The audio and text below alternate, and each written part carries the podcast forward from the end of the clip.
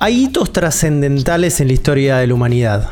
Hace más o menos 1.4 millones de años el hombre descubría el fuego. Estamos todos de acuerdo, ¿no? Más o menos. Más o Sí, menos. No sé si fue hace tanto, pero. Ponele, ponele. Ponele. En el 1700 comenzó la revolución industrial, ¿no? El mundial del 86, la mano de Dios Sí. Y los 200 episodios del cerebro de la bestia. Un hito trascendental que va a quedar marcado en los anales de la historia, o por lo menos de las pocas personas que están escuchando en este momento, porque sí, hemos llegado al episodio número 200. Y es algo importante, ¿alguna vez llegaron al 200 de algo ustedes? ¿200 de qué? No, es muchísimo 200, la verdad. Eh, 200 horas de Monster Hunter. Todavía no llegué, por ejemplo. Eso es mucho. Bueno, pero sigue Fortnite, Uli. De forma, sí, pero de eso estoy Eh, tratando de por, no por, hablar. por tres, 200. Pongámosle, pongámosle ese, ese, ese balance. Fíjense, o sea, lo único comparable al 200 del cerebro de la bestia es las horas que le dedicó Uli a Fortnite. Por eso, es un montón. Es gigante.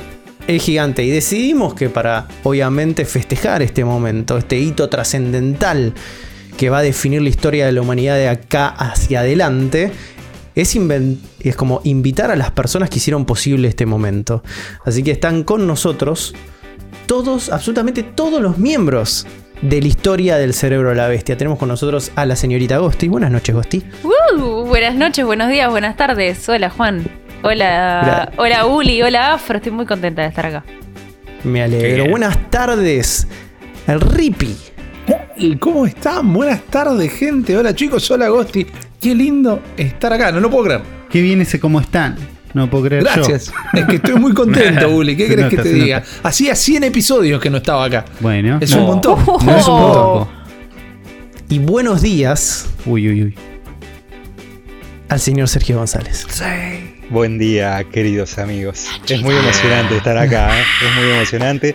Yo hace 190, 182 episodios que no estoy. Bueno. Algo de eso. No, pero, más pero siempre. Estuviste estoy cuando siempre. hicimos el primer Bestia All Stars, estaba Sergio. Que tiraste una gran imitación de, de sé De todo. Era el mejor todo que escuché. Nintendo está perdiendo plata por no haberlo contratado a Sergio hace 100 episodios. Muchísimos, episodios son, la verdad. Pero bueno, siempre estoy igual. Siempre Siempre, está. Siempre está. Es La- verdad, la siempre estoy dando sabe. vuelta porque no saldría el cerebro de la bestia sin Bueno, vos. Eso es verdad. Es, sí. cierto, es cierto. Sos el engranaje fundamental que nos mantiene funcionando, Ah, Sergio. por favor, me pongo colorado. Lo podría hacer cualquiera eso. No, Las por estrellas son favor. ustedes. No, no. Por favor, por favor. Y esto lo que nos reúne acá, más allá de este festejo y la idea de poder compartir también este momento con todos ustedes, es para hablar.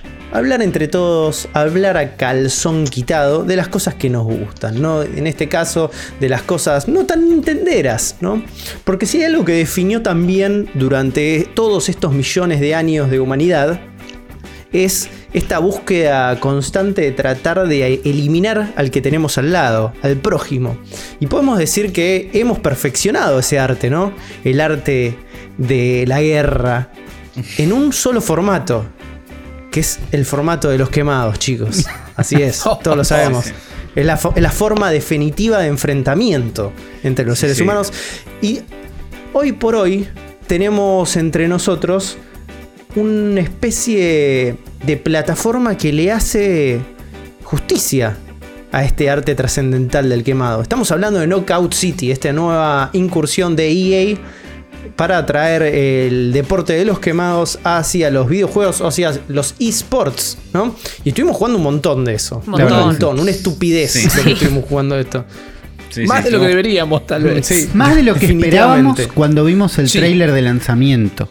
Sí, ya, Me ju- parece. ya jugarlo era más de lo que, de lo que esperaba. Yo dije, esto no lo voy a jugar nunca. Yo Y- reconozco y habla muy mal de, de mi, de mi oficio como periodista de videojuegos, pero me burlé muchísimo la primera vez que vi el trailer. Pero porque era malo. No, ¿quién se no, le no, ocurrió sí, sí. esto? Había Es que la gente- presentación de este juego la fue Había gente que se animaba a compararlo con Ninjala. Que Yo. creo que yo solo me acabo de acordar ahora de Ninjala. porque no existía. Pobre Yo- Ninjala, Yo me acordé de Ninjala cuando Ninjala empecé a jugar esto. To- todo el tiempo sale la noticia de que tiene no sé cuántos millones Pobre- de jugadores, no pobre sé qué. gente, Bueno, hay gente- pobre. No, hay gente que eh. lo juega. Eh, Pero no, sí, yo recuerdo, o sea, la presentación de este juego fue desastrosa, o sea, me, me acuerdo, fue un tráiler incomprensible. Y, y creo que igual algo que ya se venía diciendo, yo leía comentarios de la gente en foros y cosas así, la gente que estaba jugando la beta cerrada de esto, que decía, che, ojo con este juego, eh, que yo estoy jugando la beta, que está buenísimo, es muy divertido, y ningún tráiler le hace justicia. Y posta que al final es así. Bueno, yo, yo entrevisté al director Bueno. y lo contó de cómo eh, ellos mismos no podían creer la recepción que había tenido la beta. Que estaban Eh, sorprendidísimos. más y aún allá así, de que para él tampoco también era malo, haber- no entendí. No, no, me, me- me imagino, me imagino que no debe haber entendido tampoco él la movida de marketing para hacer ese trailer. Claro, para eso voy. tipo de sentido. Yo voy un poco a eso. Más allá de que les guste el juego a ustedes, es como un caso para analizar por qué estos juegos tienen éxito. Porque eh, en los papeles todos los juegos son divertidos y todos funcionan, y hay juegos que no funcionan, como Ninjala, Claro. o- y hay juegos que terminan funcionando como este, que nadie lo esperaba. Pero hay algo, hubo algún buen movimiento, supongo que en principio porque era gratis, eh, que hace que la gente lo empiece a jugar. No, yo creo que- también era que- gratis. Ya es gratis. Claro. No, Claro. Nunca dejó de ser gratis, Ninjala.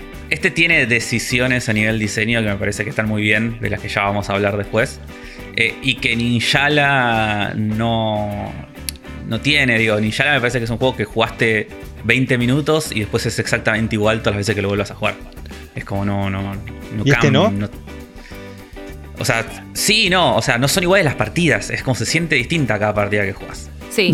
tiene un frenetismo que Ninjala no tiene. Ninjala tendría que Sí, ser un juego sí. mucho más rápido y más dinámico Sí. eh, por su propuesta y por su nombre directamente, y no lo es. ¿Hay un Rocket una- League una atrás de, de- esto? Y encima Ninjala Bueno, tiene una es- propuesta de historia detrás. Que en este Sí. todavía no est- está. Sabemos que hay eh, alguien que está comprando toda la ciudad. Sabemos que hay una, una historia que en algún no momento sabía, van a. Me estoy enterando. Te lo, dice, te lo dicen al principio del juego, Afro. Tenías que escuchar al, al- al locutor y Al, hacer los al DJ que vive en la luna. Al DJ que vive en la luna. no es Sí, menor. que parece No. que terminó en la luna de un pelotazo. Ah, no, ah, no es hermoso eso. Ah, Es muy buena. Pero Ninjala nos tiró la historia por la cabeza apenas arrancó, pero no eh, así todo no nos, no nos dio como mucha. Digo, había, había algo de, una científica, algo que salió mal, Sí. un experimento, y todo eso Yo- ya está, ya nos olvidamos. Y en este que eh, se supone que nos van a tirar la historia más adelante, en medio que ni nos importa y estamos jugando igual porque sí, porque hay que pegarse con pelotazos y es divertido. El gameplay es divertido. Sí, yo creo que Sergio dijo en un momento, la tiró Rocket League y este juego como tiene como un montón de mecánicas que son como más manuales, por decir de una manera, que requieren más de, de la agilidad, de la velocidad o de la dinámica del jugador, que hacen que se sienta eso como un poco más eh, manual que Ninjala, que es un juego que por eso se siente tan cuadrado, porque tiene un montón de cosas que son como medio automáticas, como ese sistema de Sí. tijera tijera Sí. o O sea, Bueno. parte, parte del atractivo es que hay- haya una curva de aprendizaje como Fortnite. Sí, Sí, sí, pero- acá se siente, acá pero se siente la es- curva. Hay una curva de aprendizaje, pero es más fácil de entender. Me parece Sí. que jugaste dos partidas, ya entendiste la mayoría de las mecánicas. En Ninjala, de Bueno. hecho, te tiraban en, eh, te tiraban en un mapa fijo hasta que pasaba cierto nivel al principio. ¿Se acuerdan? Sí, eso por ahí es porque arrancaron mal porque tenían poca plata. Bueno, pero estaba, era re aburrido. Era aburridísimo. Yo lo No, dejé al estos- toque por eso. No, Pero digo, no yo no, no terminé de entender Ninjala hasta que no grabamos el cerebro de la bestia de esa semana y Juan me explicó un poco el papel, piedra, papel o tijera. ponele. Llamen a Juan para que venda Ninjala. Ya, están perdiendo plata también. No, no, que me paguen primero. Después lo vendo. Es así. Eh, Pero bueno, basta hablar de Ninjala. desde la propuesta de- del estudio que esto a gente muy grande, veteranos de, de la industria, que dijeron, bueno, vamos a hacer un juego, que son la misma gente, no sé si lo sabían, no sé si ya lo hablaron, perdón chicos, que me fallé No, la no memoria, hablamos nada de este juego. Bueno, eh, es el mismo estudio que hizo el Mario Kart Home Circuit, que es el Mirá, autito de esa. Mario eh, en realidad aumentada, Claro. digamos. Y después hicieron este juego. Y la misión del estudio, la misión, la visión, esas cosas que te hacen hacer en la facu, ¿viste? Ven, ven, al, ven al estudio, Vental, ¿cómo se Vental. llama? Bienal, Vental, por Me ahí. parece Venal. que Vental. Vamos a googlearlo para no ser Sería imbéciles. fantástico. Nos haría quedar mucho mejor. Es hacer juegos que, que ningún otro estudio ni que ninguna productora en realidad o distribuidora les aceptaría. Y ellos sabían que si no lo hacían ellos mismos ese juego, no, nadie se los iba a publicar. Después igual transaron con Electronic Arts. Y la idea es el famoso eh, fácil de jugar, difícil de masterizar, como Claro, el ajedrez o tantos otros juegos. Porque en realidad no tenés ni que apuntar, es todo en automático, pero tenés que tener el timing de atrapar la pelota, que eso es como un reflejo, es algo físico. Y otra cosa que Sí. tenés que hacer, para mí, fundamental. Y, y mejor aún que ni siquiera hace falta que tengas micrófono ni nada. Pero hay que jugar en equipo. jugar en equipo. Sí. Sí, sí, tenés sí, que sí. jugar en equipo. Hay que jugar en equipo. sí. Cuando jugás una partida que te tocan, ya sea con randoms o con amigos tuyos que están jugando realmente en equipo, es, jugás con- es dif- abismal la diferencia que, que hay. Sí. Tanto, eh, si el otro equipo no está jugando en equipo y vos sí, los pasas por arriba. Tipo, Sí. no, no hay chances.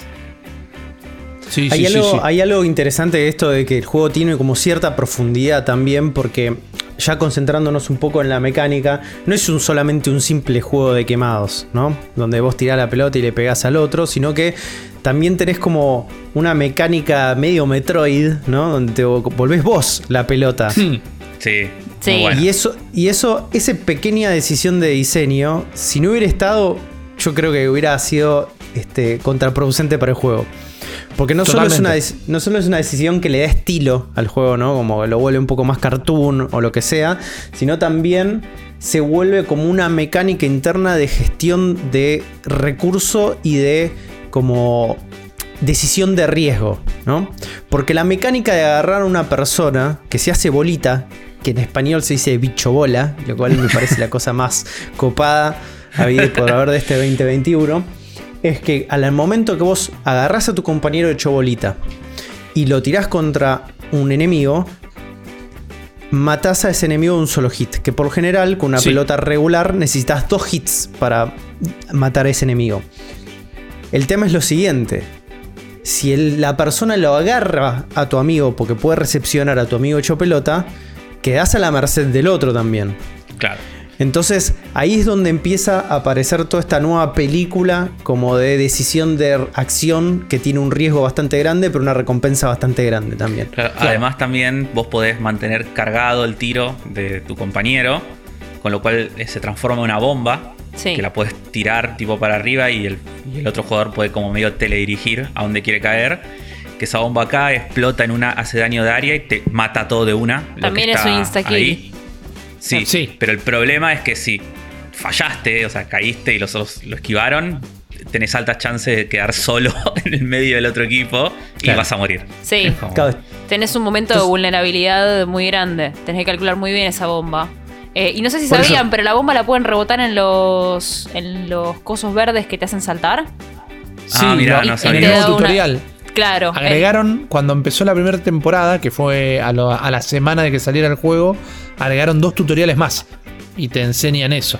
Que la verdad que está bastante copado. Yo no quiero que me tilden de fundamentalista de Nintendo. Uh. Pero yo quiero decir Típico de Rippy. que hay, hay un, hay un esqueleto en este armario. Y lo digo bien, lo digo bien para el. Para, A ver si es lo que yo acabo de City.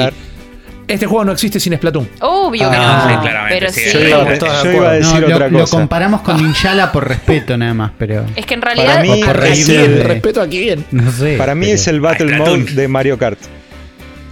También. Bueno. Bueno, sí, también. Sí, sí. Sí, pero tiene mucho de, de Splatoon en, el- en- en la onda. La ciudad, en- en- sí, la moda. ciudad, en La moda. ropa. La ropa, la moda, ropa para mí es lo primero que pensé en Splatoon. Es las, ganas las ganas de, de- de que me toque una buena, buena pilcha. Eso me pasa en Splatoon. Quiero, quiero Claro, salir sí, a sí. jugar y a, y a cagarte a pelotazos bien vestida. Eso me lo dejó Splatoon. Sí, Yo creo lo- que tiene, tiene más que ver en realidad con lo estructural del, del- de lo que es el juego, de un juego competitivo, co- de eh, cartoon y con amigos, que un tema estético. ¿eh? Porque esto es medio También, sí. futurismo, retrofuturismo cincuentero y Splatoon Sí. es hip hop urbano, ¿no? Pero hay algo como me parece en el ADN de las dos cosas, que cuando los empezás a cruzar desde un lugar a otro empezás a encontrar los paralelismos, ¿no? La, Sí. la customización, la lógica de cartoon, este, la idea, viste, también de que hay como una especie de presentador que también vos tenías en Splatoon a Marina y...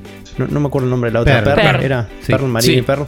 Este, Digo, hay como esos paralelismos en la presentación del juego sin que sea como algo directamente relacionado a lo estético. Eh, Lo que tiene este juego, a diferencia de Splatoon, es un netcode que tiene toda la guita de EA.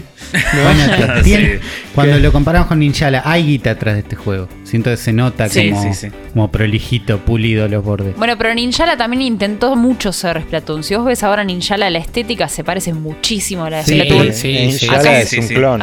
Acá se separaron bastante. Y por otro lado, lo que sí me em, sentí con este juego, que, que Splatoon no. es- en el- que se diferencia, digamos, de Splatoon, es que eh, siento que el objetivo acá es clarísimo: es que le tengo que pegar al otro. En Splatoon a veces te olvidas que en realidad tenés que pintar. No Sí. esplatear a los demás. Pasa que esplatear a los demás te da el beneficio de, bueno, van a tardar en, en pintar. Pero acá no, acá Claro, es los- los un solo objetivo. Exacto. Claro. Es mucho más simple. Sí. Es mucho más simple. También hay algo que me. Que, que yo lo comparo con Splatoon es la movilidad. Vos en Splatoon tenés Sí. una variedad de cómo moverte en el mapa, ¿no? Que era pintando el piso, haciéndote calamar, siendo disparado a dos patas, ¿viste? Como tenías como una variedad como para utilizar la movilidad a favor tuyo en el gameplay. Y en este juego tiene algo muy similar también. Porque no solo contás con una- la movilidad de un dash, ¿no? Que te va propulsando hacia adelante, sino que también aparte tenés dos tipos de salto distintos, ¿no? Tres. Hay Son uno tres, que es son medio tres una... Son no tres inven- botones. No inventes salto. No, no, son No, tres en serio, ¿eh? Tenés el salto común, el salto, salto común. bolita hacia arriba y el salto y el girito. ballet. El, El salto claro, ballet, el es verdad. Tres tipos de saltos y aparte, digo, el, el- la- el método, el método de transporte favorito de todos nosotros, que es el ala delta, Sí, Sí. señor. claramente. Gracias, Link, también, ¿no? Por eso. Sí, sí. Entonces, digo, tenés como una variedad para movilizarte, para recorrer ese mapa y la posibilidad de combinar uno con los otros que hace que el juego no solamente sea mucho más rápido, sino que también esas decisiones sean como decisiones estratégicas de cómo abordás el juego. Claro, hay gente muy agresiva para jugar con mucho dash, hay gente que es, juega más para atrás, ¿no? Como para ir cubriéndose, ir buscando la recepción de la pelota. Eh, y ahí es donde empieza yo a ver como la profundidad de este juego, ¿no? Con todas esas herramientas que te van dando, cómo las vas utilizando para encontrar tu manera de jugar. Sí, sí. El, algo que me gusta de los tres saltos es que los tres saltos no se pueden encadenar el mismo salto dos veces. Entonces, sí o sí, tenés que eh, apretar un botón distinto para volver a hacer eh, otro salto al- diferente al final. Y que cada uno Entonces te da un efecto de tiro de pelota distinto también, es muy lindo. También. eso.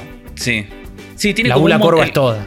Sí, Sí. el- también lo mismo como es eh, el dash, si golpeas a otro jugador, eh, le, lo, lo- lo marea, lo golpea, lo deja medio estuneado. eh, le haces que suelte la pelota si es un enemigo que tira pelota, pero también afecta a tus compañeros. Si vas contra Sí. un compañero, quedas los dos tirados en el suelo. Sí. O si te das contra una pared. Sí, Para mí le falta un botón de pedir perdón cuando pasa eso. te banco. Me pasó un banco. montón. Tipo Rocket League. El otro día lo Sí, tiré. tendría que tener los cuatro botoncitos y de diálogos automáticos. El otro día lo tiré sin querer a Pato al vacío porque me pasaron una pelota y no vi que no, que no, no era una pelota, era él. Y lo le revolví al vacío. Y no, Claro. y no tenía manera de pedirle perdón en el juego. Yo hice lo mismo con Juan. Por eso. Después el botón de, el botón de pase, eh, cuando pasás la pelota, si el otro el, tu compañero también tiene una pelota, es como que se intercambian las pelotas entre sí y las pelotas se cargan y entonces las puedes tirar más rápido.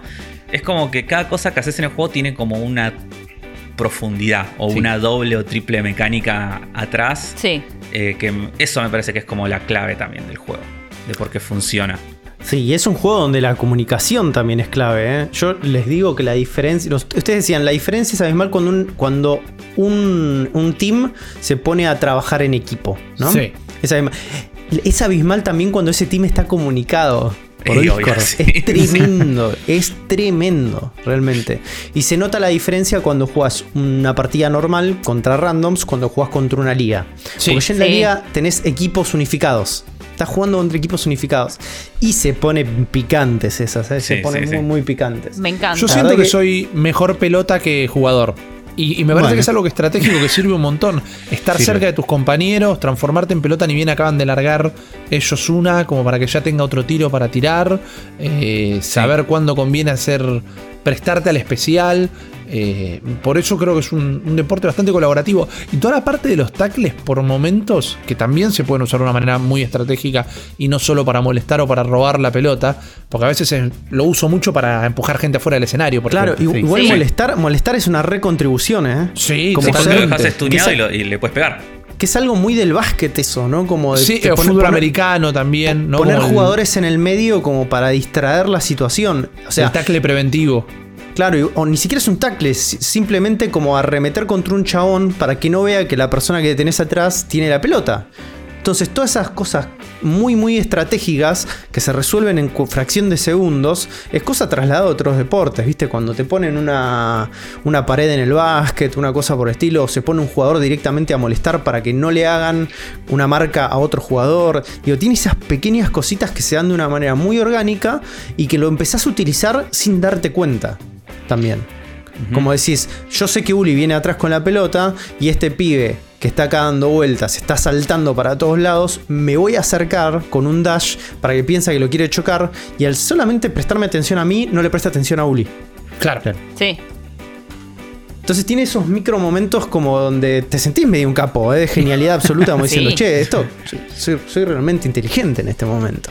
Es que eso es una de las primeras cosas que yo creo que compartí con ustedes cuando hablábamos por privado. No es que sea un descubrimiento, sino lo primero que sentí. Que Es somos un unos que también capos. te hace sentir que jugás bien.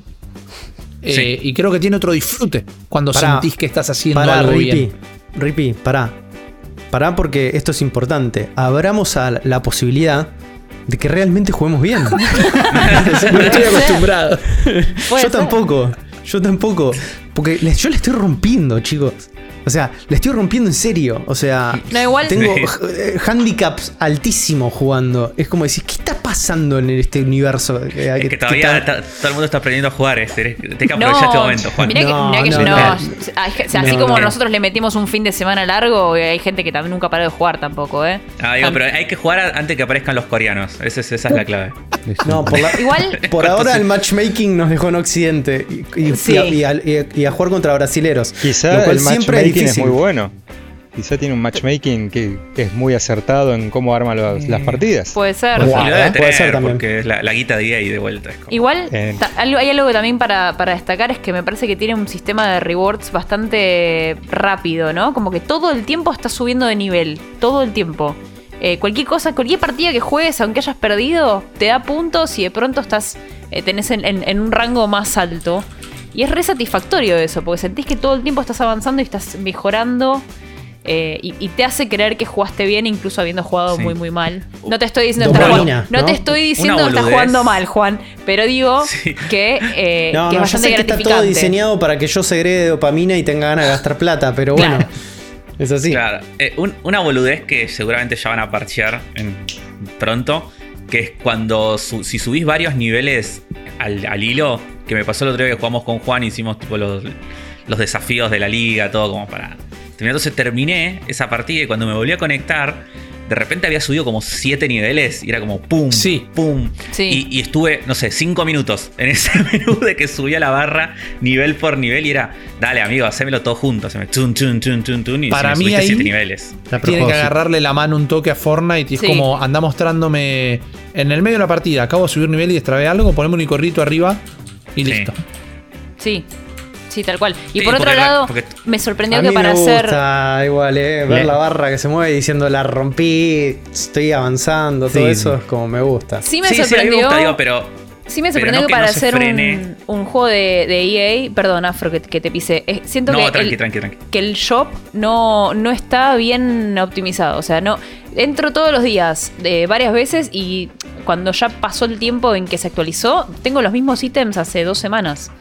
Me Y- pasó lo mismo. Y, y me sorprende siendo, siendo EA que es un estudio que, que claramente todo el tiempo quiere sacarnos guita de verdad. Por- y, por hay- eso, y por los odio. Hay Pero y acá no lo están haciendo. El Call of Duty nuevo, los últimos Call of Duty hacen lo mismo. Y es una especie de algoritmo estilo Facebook que te muestra lo que vos querés ver, supuestamente. Uh, No es, no es que el- la tienda queda igual para todos y se va renovando para todos. Eh, hay, hay una búsqueda por tratar de darte lo que vos seguramente vas a querer comprar. Pero no Wow. quiero comprar eso. No. Claro, no, hay que si no, lo compré chicos, hace dos como- semanas, no lo quiero comprar. Como todos los algoritmos hay que alimentarlos. es Eh, así. es un- Es lleva todo muy tiempo. nuevo. Claro, pero que si, si ya no te lo compré, que, que, se, que se esté esa lectura. Es que Sí, quizás mí no, tiene otra cosa para mostrarte. A, a mí lo que me pasa, me pasa algo similar es que no me gustan las cosas que están en el shop. No me gustan. No, Sí, hay un montón. Sí, me gustaría poder de- decirle, che, esto no me gusta. No me lo muestres más. Hay un lindo Un diseño, dislike. pero se queda ahí. En es lindo. Es medio. Todos los skins de los autos son papel de envolver regalo que compras en una librería. Más o menos, ¿no? El estilo cómic, el que tiene corazoncitos, el que es así y así. Los banners a veces son medio facheros, pero me parece que es todo Las como caras muy no me básico. gustan para nada. Las caras de los personajes me parecen horribles todos. Ah, Bueno, a, Sí, ver, a mí son me muy gustaría. parecidas entre todas, lo que promedia para abajo. Sí.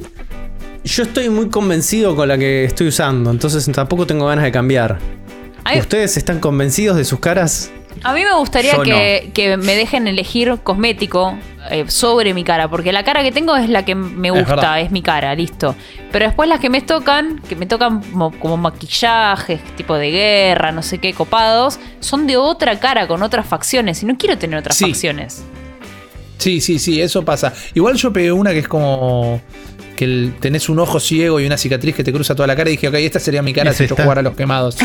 Estoy. Eh, me pareció fachera. Sí, igual también entiendo, hay gente que tiene menor nivel que yo, pero tiene ítems que no me aparecieron jamás. No entiendo si eso es como mega aleatorio o qué onda, pero aunque Y sea me da ganas de seguir Sergio. jugando. En Claro. teoría, cuando avanzás de nivel, Claro. cuando subís de nivel, te van tocando las cosas de manera aleatoria. O sea, viste que es como una especie de Battle Pass, pero gratuito. Y los, y los rewards que te va dando, te los va dando de manera aleatoria. No es que al- en el nivel 5 te toca eh, X skin y en el 6 te toca tal eh, glider, sino que eso es random. Pero a todos les va tocando eventualmente. Claro, claro, claro. Claro. Es, es un juego que la verdad que no, no esperaba nada y me dio mucho y me dan ganas de jugarlo y la verdad que eh, entre nosotros, en to- todo lo que estamos hablando acá, tratamos de meter unas partiditas eh, todas las noches, tal vez, incluyendo a, a Gus, a Pato. Es una sorpresita para este 2021. Y yo ya Sí, le sí. metí más de 20 horas, eh, que es más del tiempo que le dediqué al Resident Evil Village, así que imagínate. en una semana, aparte. Sí, Todo porque esto llevado una horita, porque, dos por día. porque salió gratis el- los primeros 10 días, creo, ¿no? Un poco Sí. más de una Sí. semana. Salió Y gratis está en Game Pass. en todas las plataformas. Además está en Game Pass, si no creo que no nos acercábamos. Pero Yo lo sigo esquivando. bueno, ahí está. Ahí tenés. Se te acaba el tiempo gratis. Pero ya lo, lo esquivás por un tema. Es una o sea, Porque sos un contreras. No. Solamente porque crees. No, es que ya no, no me encuentro en esos juegos. No, no juego al Call of Duty todos los días tampoco. Entonces, como no, En, no hay en nada que me motive a jugarlo. En un, claro. Me están costando los multiplayer Sergio, ¿eh? últimamente. Sí, por sí. eso. es- sigue siendo una especie de multiplayer, una especie de shooter, por más que no es un shooter. Es un tipo de juego que tenés que tener ganas de jugar. Pero Claro. como está gratis, lo probamos todos. Yo me asomé, no sé si pudieron probarlo en Switch. Porque está en Switch. Este es un podcast de Nintendo y este juego está en una plataforma de Nintendo. Sí, sí, yo veo mucha gente de mi lista de amigos que lo está jugando en Switch. Yo no, jugando bastante porque quería ver cómo corre. Y corre eh, ahí.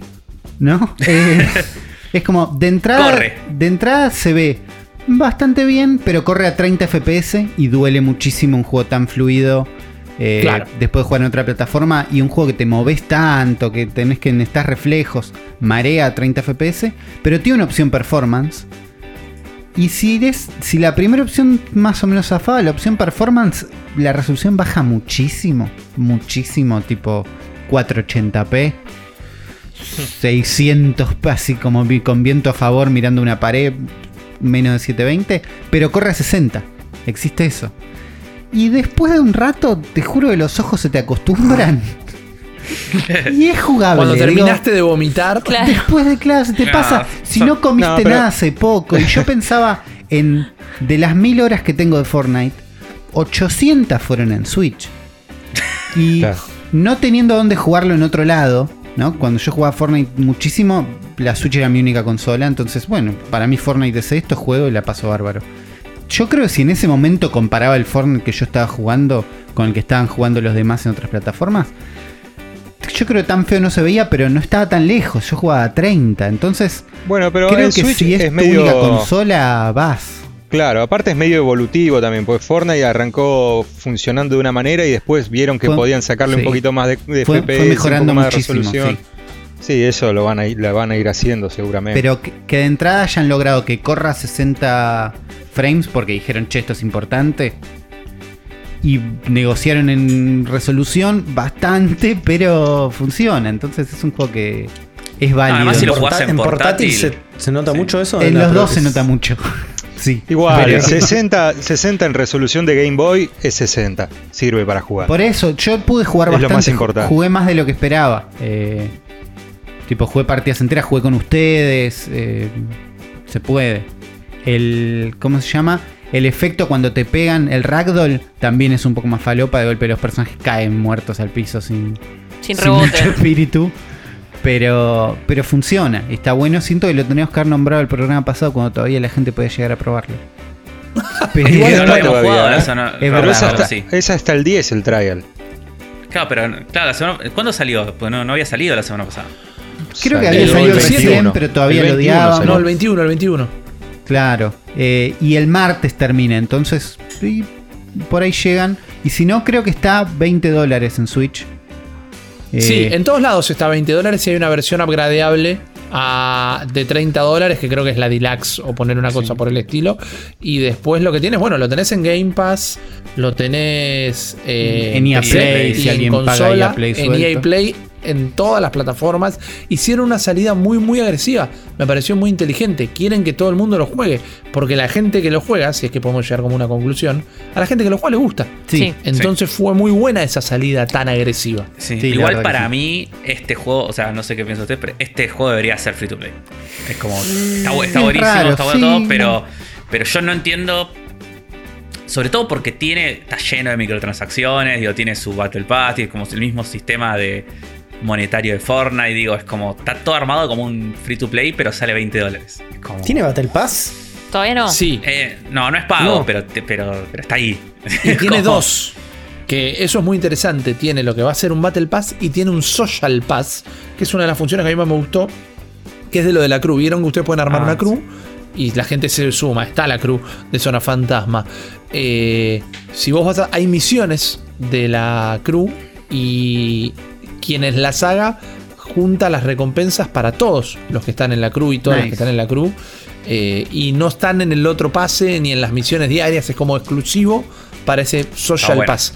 Y eso está piola también. Sí, sí, Sí, sí. sí. Me gusta. Igual es todo estético, siempre. O Sí, sea, acá siempre, no hay- siempre, siempre. na- nada te cambia la, la experiencia del juego. No, y fueron como eh, muy firmes con eso. Ellos, cuando, cuando yo hablé con ellos. O sea, todo va a ser siempre estético. Nada va a haber. No va a haber ningún tipo de pay to win.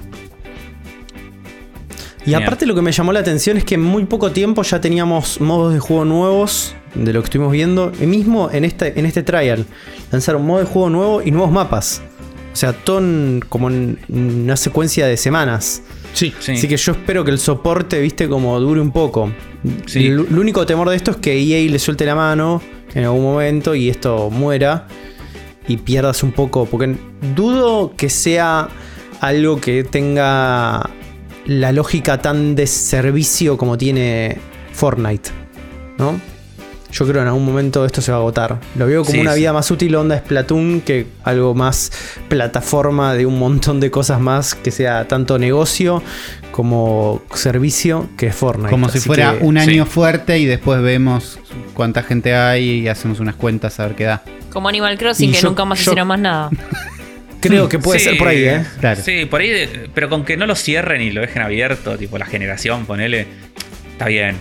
Eh, para los que quieran seguir jugándolo. Igual también hay que ver cómo, si llega a pegar como eSport o no, viste, es como eso pues te cambia todo.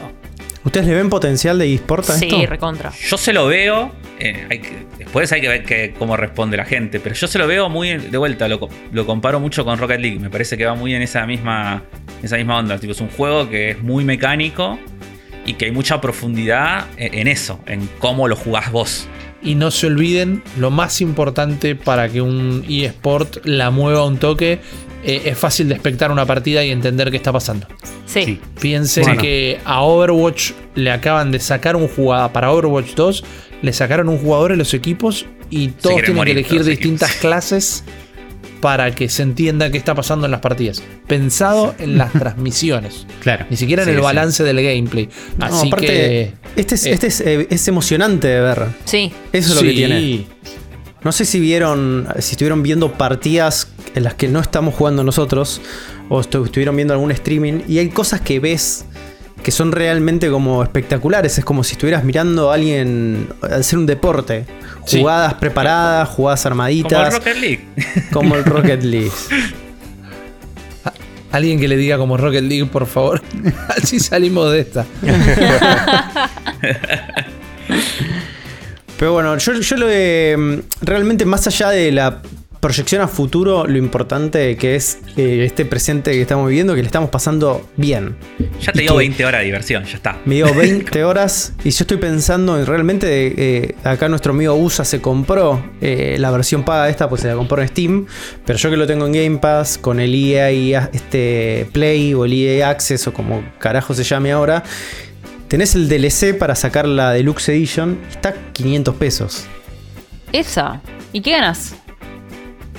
Supongo que skins. Eh, sí, No te dan- sabemos, pero skins. Moneditas. Te dan skins, eh, logos, vehículos, banners y mil holo- Ojo, eh. holobox. holobox. Ah, o sea, todo lo que no me están Falopitas, dando como en dice el Tomás. García. Claro. Ah, pero, Sí. pero 500 pesos está. Y, y pero pará, si yo me compro, se upgradeo la deluxe ponele, y dejo de pagar Game Pass en un futuro. Te quedas Si sin no, juego. lo perdés, te quedas sin juego. Te quedas sin juego. Mm, es el- los DLC con. Game Pass siempre, ese es el mundo. Claro. Yo creo que por 500 pesos vas a seguir jugándolo un rato largo y, y tiene Eh, sentido. Sí, Sí, no, no no voy a dejar de pagar Game no Pass existe. tampoco. No, tampoco. Por eso, pero es una apuesta interesante, me gustó mucho lo que, lo que estuvimos viendo nosotros.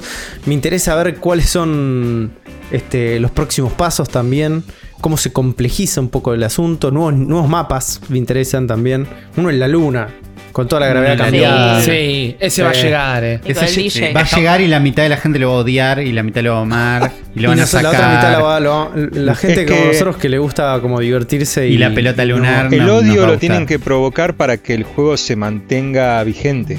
Sí, tienen que provocar bien, una parte Bien, del bien, público que lo odie. bien. Porque estaba Eh. pensando en por qué los, hay juegos que se mantienen durante mucho tiempo. Y es un poco eso, meterse en Reddit. A Fortnite, eh, PUBG, Rocket League. Son juegos que son más que los juegos, o fueron en su momento. Y eh, llevaron a discusiones, eh, Claro. tanto de, de- sobre el juego o cómo vas a jugar Fortnite si es para nenes. todo ese tipo de cosas que revolucionan a las redes y se habla todo el tiempo del juego, cae siempre en las noticias de Fortnite, en las de PUBG. Ahora ya PUBG está medio dormido porque se quedó en su sector de esports, pero al principio fue eso. Se hablaba más de lo, ser- de lo mal que hablaba el juego que de, de lo que hacía el juego. Tiene que ser una cuota de ambas, co- de, de- como de regulada de eso, ¿no? Sí. Algo que no arruine totalmente Sí. el meta para sacar afuera a todos. Entonces que ofenda lo suficiente de cantidad de gente como para que esa gente sea como una minoría o Hay, activa. hay una maestría en hacer eso. Hay que, El arte que saber ofender. hacerlo. Sí, sí. Sí, sí, te- como lo que hace Nintendo con el Smash. Cada, cada vez que sale un personaje nuevo. Claro. Que no es Waluigi. No, no solo que no digo, sino que, no sé, tipo de, ah, tenés un personaje como eh, el héroe espada. de Dragon Quest que, que está roto y decís, listo, te, prohibido, prohibido en los torneos. Y es como. Y lo tiene que hacer la gente. Para mí es hay como- algo de intención en esas cosas. Sí, sí, porque Nintendo no, no te lo va a, a parchear ni nada. Este personaje funciona así, fin. No, no, no balancean para competitivo. Es un buen juego, también. es un buen juego lo, Sí, lo que sí. hicieron con, con Knockout City. Ojalá vayan agregando Sí. más canchas, ojalá vayan eh, agregando modos interesantes. Yo la veo la escena de eSport y siempre la fantasía, ¿no? De, no sé, ganar un torneo en la, en la pizzería del barrio, aunque sea en una sociedad sí. de fomento. En Pero meternos en un torneo y ganarlo. Un torneo en silla de plástico te juego. Sí. Yo me veo cerca, eh. Yo me veo cerca, chicos. Cuando quieras, Estamos man. jugando muy bien. Estamos Sos jugando el, muy bien el y Messi aparte. del Knockout City. Yo quiero remera de Fantasma Squad e ir a jugar a un lugar. Bueno, Sí, aparte, aparte, digo, eh, no es que estamos jugando. Hay algo que está pasando con este juego alrededor nuestro, es que lo estamos jugando todos. Y no es, y es muy difícil lograr ese momento, ¿viste? Sí. Lo estamos jugando casi todos los que Menos estamos acá Sergio. en este momento, menos Sergio, obviamente. este, Lo están jugando también la gente por fuera, ¿no? Alre- y que son satelitales alrededor nuestros. Y se está dando algo muy, muy lindo, que es que poder compartir todos este momento. Pero al mismo tiempo yo me veo pateando culos, ¿eh? Me re veo pateando culos. Así que, nada, el futuro es el límite. absoluto. No sé si es una frase que existe, pero la acabo de inventar. Rara, la, rara. pueden Tuya, poner en, Tuya. la pueden, la pueden poner en mi, en mi lápida. Es así. Y me parece que también es un gran momento para arrancar con este episodio. Vamos a hacer algo. lo- vamos a hacer, voy a cederle la antorcha a este momento a la persona que lo inició todo. ¿A que lo inventó? Al que lo inventó. Me pongo a llorar Que lo acá. lleve, que lo lleve adelante. Por Señor favor. Risa, ¿me hace los honores? Me, me, me emocionas, eh, prácticamente me emocionas. Hoy en un momento dije, che, tendría que escuchar algún episodio para ver qué decías. Si tenía, tenía algún speech, tenía No, algo. Era como, era como que tratabas de sacar a tu Ricardo Iorio adentro y decías. Sí, sí, o sea, vamos a hacer el quiebre para, para la intro, digamos. Para, sí, para ir a la segunda sección. Ok, fantástico, gente. Entonces, muchísimas gracias a todos por encontrarse acá. Es un honor y en la vida adulta eh, casi deseo pedido a un genio poder congeniar todos a la misma hora, un fin de semana, sentarnos a grabar y compartir algo así en pandemia. Que también tengan en cuenta que no nos vemos hace 1200 capítulos del de, de este podcast. Es algo sorprendente. Gracias por estar acá. Espero que lo disfruten. Así comenzamos con un nuevo episodio de El cerebro de la bestia. Es medio Cookie Monster. Me sacaste de Cookie Monster, sí, es verdad, Muy es bueno. verdad. El mejor Vale, Cookie igual Monster. que esta quedó muy bueno. Muy bueno.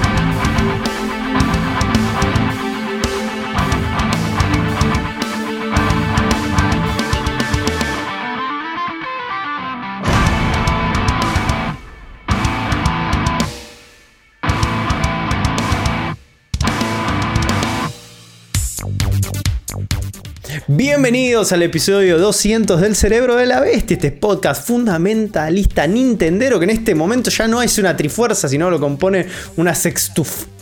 ¿Fuerza? Sí, Sí. Sí. sirve. Una- Eh, exa debería ser. Exa. ¿Una, pizza? ¿Una pizza de la... De La Nintendo? exa fuerza. Ah, exa fuerza, está. Te entendí pizza y digo, ¿por qué una pizza? Si de última la No, pizza la no, cortás no en ocho pizza. porciones. No, porque. Rippy, Rippy jugó a Good Pizza, Great Pizza en el celular y sabe que la pizza se corta en Qué seis. juegazo, Sí. qué juegazo. Gran juego de este año, ¿no? Es eso. Eh, sí, sí, fue, fue este año. Pasa que este año parece que hace ocho años que está sucediendo, pero sí, fue más este o año. menos. Así es, así es. Y este momento, haber llegado al 200, no sería posible sin el apoyo incondicional de todos nuestros amigafros. Sí, es que en realidad son amibestias hoy, porque saludan. Son amigos de todos. Amigos de todos. Así es, así es. Eh, la gente que nos deja comentarios en nuestro video de YouTube, en el último episodio, en el episodio 199. Y hubo un montón de comentarios, la gente muy feliz con, con la guía de DS. O sea, eso es como. Necesaria. Sí, sí, muy Necesaria. Mucha gente muy feliz. Y así que bueno, voy a leer algunos de los comentarios que nos fueron dejando. Como de Facundo Minervino, que nos agradece por el episodio, que le vino excelente para el feriado. Y nos dice que nunca jugó una Visual Novel y cuál le podíamos recomendar que esté en Switch. Eh, y bueno, obviamente, como hablamos de los Famicom Detective Club, o sea, puede arrancar por ahí. Si no, también alguien, le- eh, Nicolás Alonso, le, le deja el comentario y le dice que la trilogía de Phoenix Wright está remasterizada en Switch, que es otra gran opción para, para arrancar. Rippy, ¿cómo se llamaba la visual novel que eras como un bartender cyberpunk que jugaste vos? Valhalla. Ahí está. Valhalla, muy buena. Está en Twitch también. Y hay una versión que no me voy a acordar el nombre, pero quizás la digo y ustedes la saben. Es como exactamente el mismo consejo- eh, concepto, pero sos un barista en el infierno. Ah, no, sí, la, la vi, The no sé Red cómo se llama, pero lo vi. Club, ¿no es? No, pero Pues- también va por ahí ese. Pero en es- realidad. ese es más cyberpunk. Sí. Pero Y no. También está el de los claro. robots que están en el subte también. hay, hay un montón. El de los robots que viajan en el subte lo quiero jugar todo el tiempo, pero tengo que estar en un mood muy de leer. Ya me- ya me Pensé que ya lo habías jugado y terminado, porque no haces otra cosa que hablar de ese juego hace años, sí, Uli. sí, sí, pero nunca es muy específico. Tenés que tener muchas ganas de leer y ver robots. De ser un robot subte. que viaja en sub. Claro. Después hay otro que se Bueno, llama después- Coffee Talk. ¿Lo conocen ese? Ah, ese no conozco. Ese no, No. lo conozco. Es- se supone que sos un barista y vas sirviendo cafés y tenés como charlas con las personas que te vienen a pedir el café. Ok, Es un Talking bien. Simulator. Bueno, está el Steingate, no sé cuánto, ese que es lo, Sí, el lo este, afro, que es como. Clasicazo. Que es como la Visual Novel por definición. Sí. Sí, sí, si les gustó el anime, eh, está- sale de ahí. Y tienen más. Bueno, eh, un tal Sergio González nos dice que Super Sonic va a estar en la película, pero va a ser post créditos. Aparece Sonic con las esmeraldas en la mano, hay flashes, plano a Tails con cara de sorprendido, primerísimo plano a Sonic de frente, entran solo los ojos y la nariz en la pantalla, se empieza a iluminar todo, se va poniendo amarillo, flash, the end. Como, Es, que paja Es la escena la por créditos, pero es re posible esto. Es para la tercera. Sí. Para mí, Me- si, no, si en la 2 no usan la escena donde Sonic se tira del avión de Tails y se convierte en Super Sonic en el aire, no, no a la 2 directamente. eso está en la 13, yo ya lo dije. Sí, la- empieza la Control. 3 así, empieza la 3. O no hagan la Eh, 2, ¿no? Porque la primera es un desastre también. es como No, es no la mejor sea película de videojuegos de no todos los tiempos. no la sea boca. malo. Es la mejor película de videojuegos de todos los tiempos. De todos los tiempos. De todos La los vara está muy baja, man. Y bueno, ¿Con qué la vamos a comparar? ¿Con Doom o con Mario con Super Mario? con todas. No es con mejor que. Tomb Raider 1. No. Sí, No, por favor. No sé, No, yo no, no, la Tomb pude, no no la pude terminar ninguna. de ver, la de Sonic, chicos. Yo la saqué, yo la Sí, saqué. yo- la- la y por eso, por eso El, no, no el saben truco que se perdieron. era, el truco era, era verla al cine, como hicimos con Uli. Sí, con un, no, con, no te puede podía decir. decir. con un Para niño mí, llorando. eh, para mí, Detective Pikachu es ampliamente superior. Sí. Así No, no tiene nada de Detective Pikachu Para, que hacer para mí, y esto lo dijimos, para mí son igual de buenas porque en lo que una falla, eh, a la otra le va bien y viceversa. Coincido completamente con Afro. No puedo creer que esto está saliendo de mi boca, pero. pero sí, coincido. Eh, no, no me parece una gran, gran película Sonic.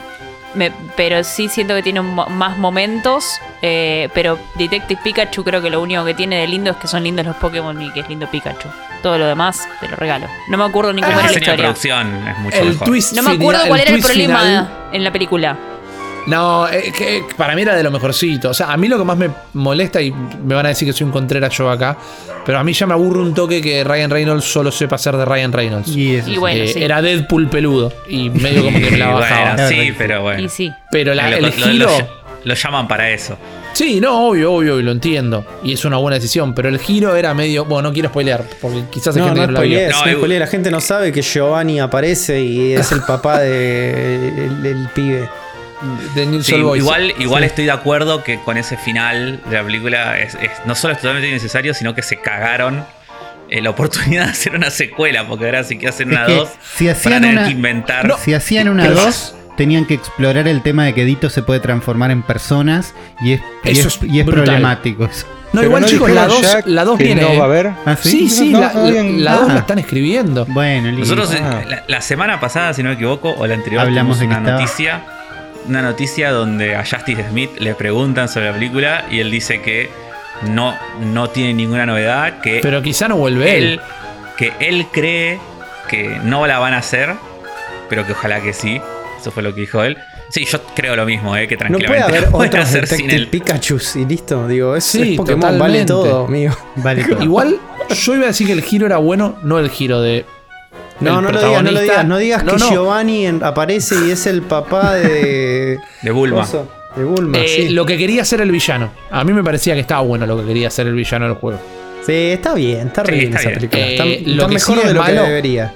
Lo que sí es malo, y por el motivo que ojalá no haya una secuela, es que la secuela la está escribiendo el guionista de Mortal Kombat. Ah, ¿De la nueva? Según IMDB. Sí, sí, sí. Oh, no, que ya está, malísimo. Uh. que Mortal Kombat es la primera película que escribió en su vida. Nunca entiendo razón. cómo es eso. Con eh, amigos, amigos de padres. Sí, es así. Sí, contactos, con plata. ser, ser blanco y esas cosas. que son así.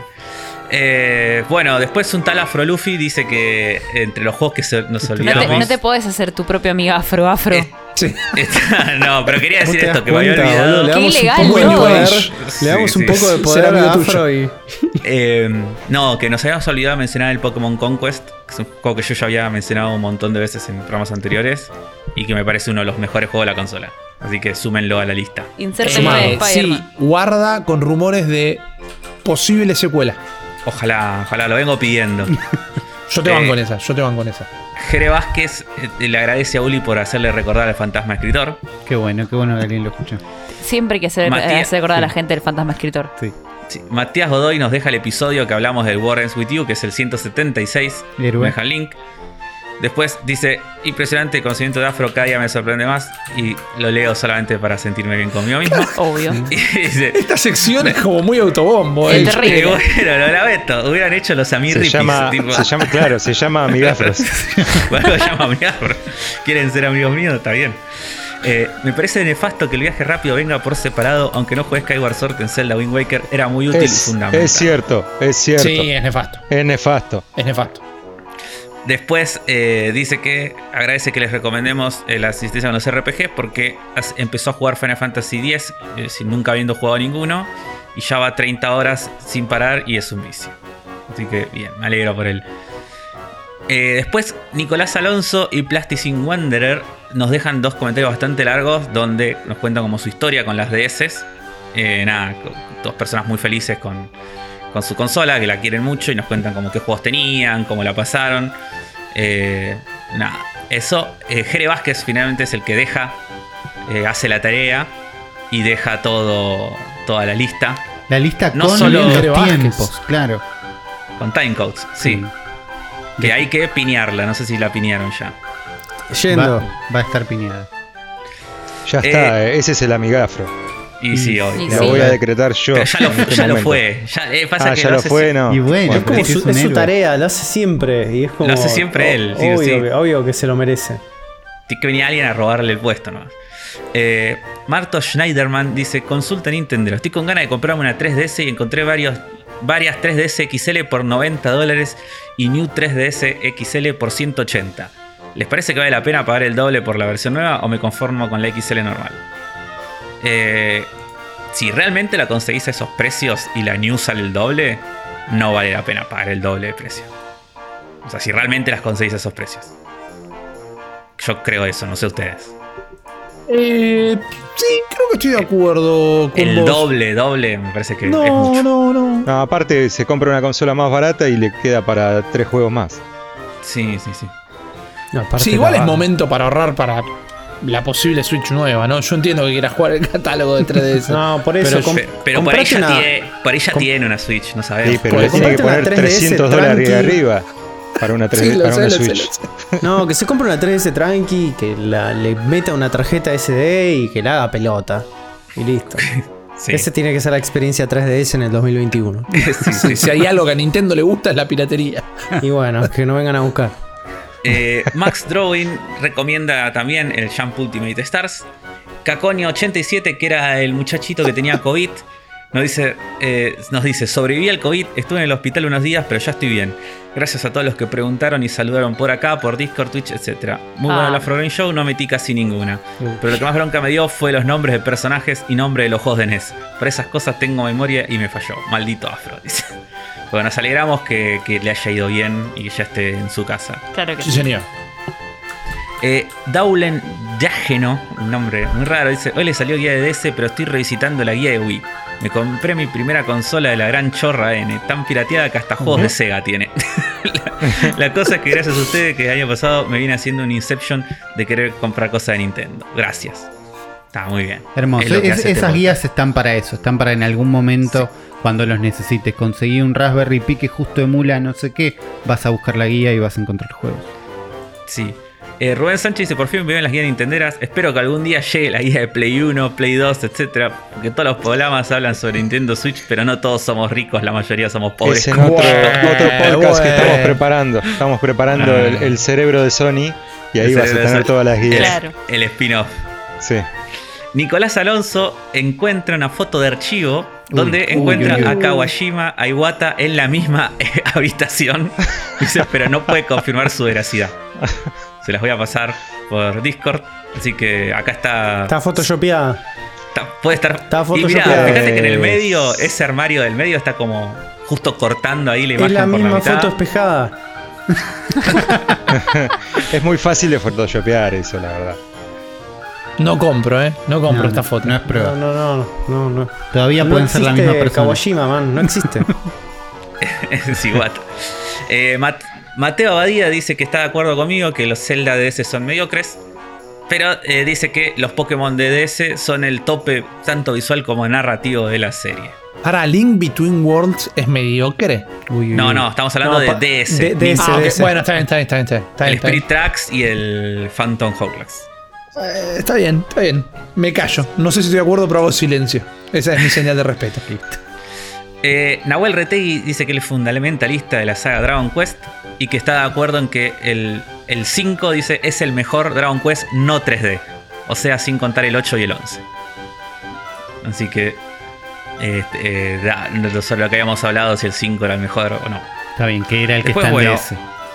Sí. Después más gente que deja comentarios. Toronja Arenosa, Il Gabo, Román 12, Adam, Jaime H, Fernando Castaño, Jeremías Rodríguez, Martín Sandoval y Fede H81. Un montón de comentarios eh, y les agradecemos a todos los que dejan comentarios. Y nada, si quieren ser amigafros, tienen que hacer esto o si no, ¿qué más pueden hacer? eh? Pueden ir a patreon.com barra zona fantasma TV a tirarnos unos dolarucos o si no, Mercado Pago, links en la descripción de este episodio, se pueden suscribir o pueden donar como ustedes quieran. Cualquier contribución hace que el cerebro de la bestia sea cada vez más grande. Así que gracias a todos ustedes y vamos a ir inmediatamente con la sección de este episodio especial de, número 200, donde agarramos el momento más ladri del cerebro de la bestia, donde la gente nos hace preguntas y nosotros respondemos.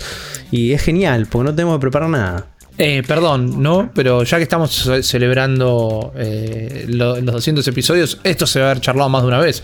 Pero vale recordar el hecho de haber inventado La Bestia Responde, un capítulo que no teníamos nada para decir. ya en 2018. No, antes. Antes, Eh, antes. 2016, más o menos. 2016.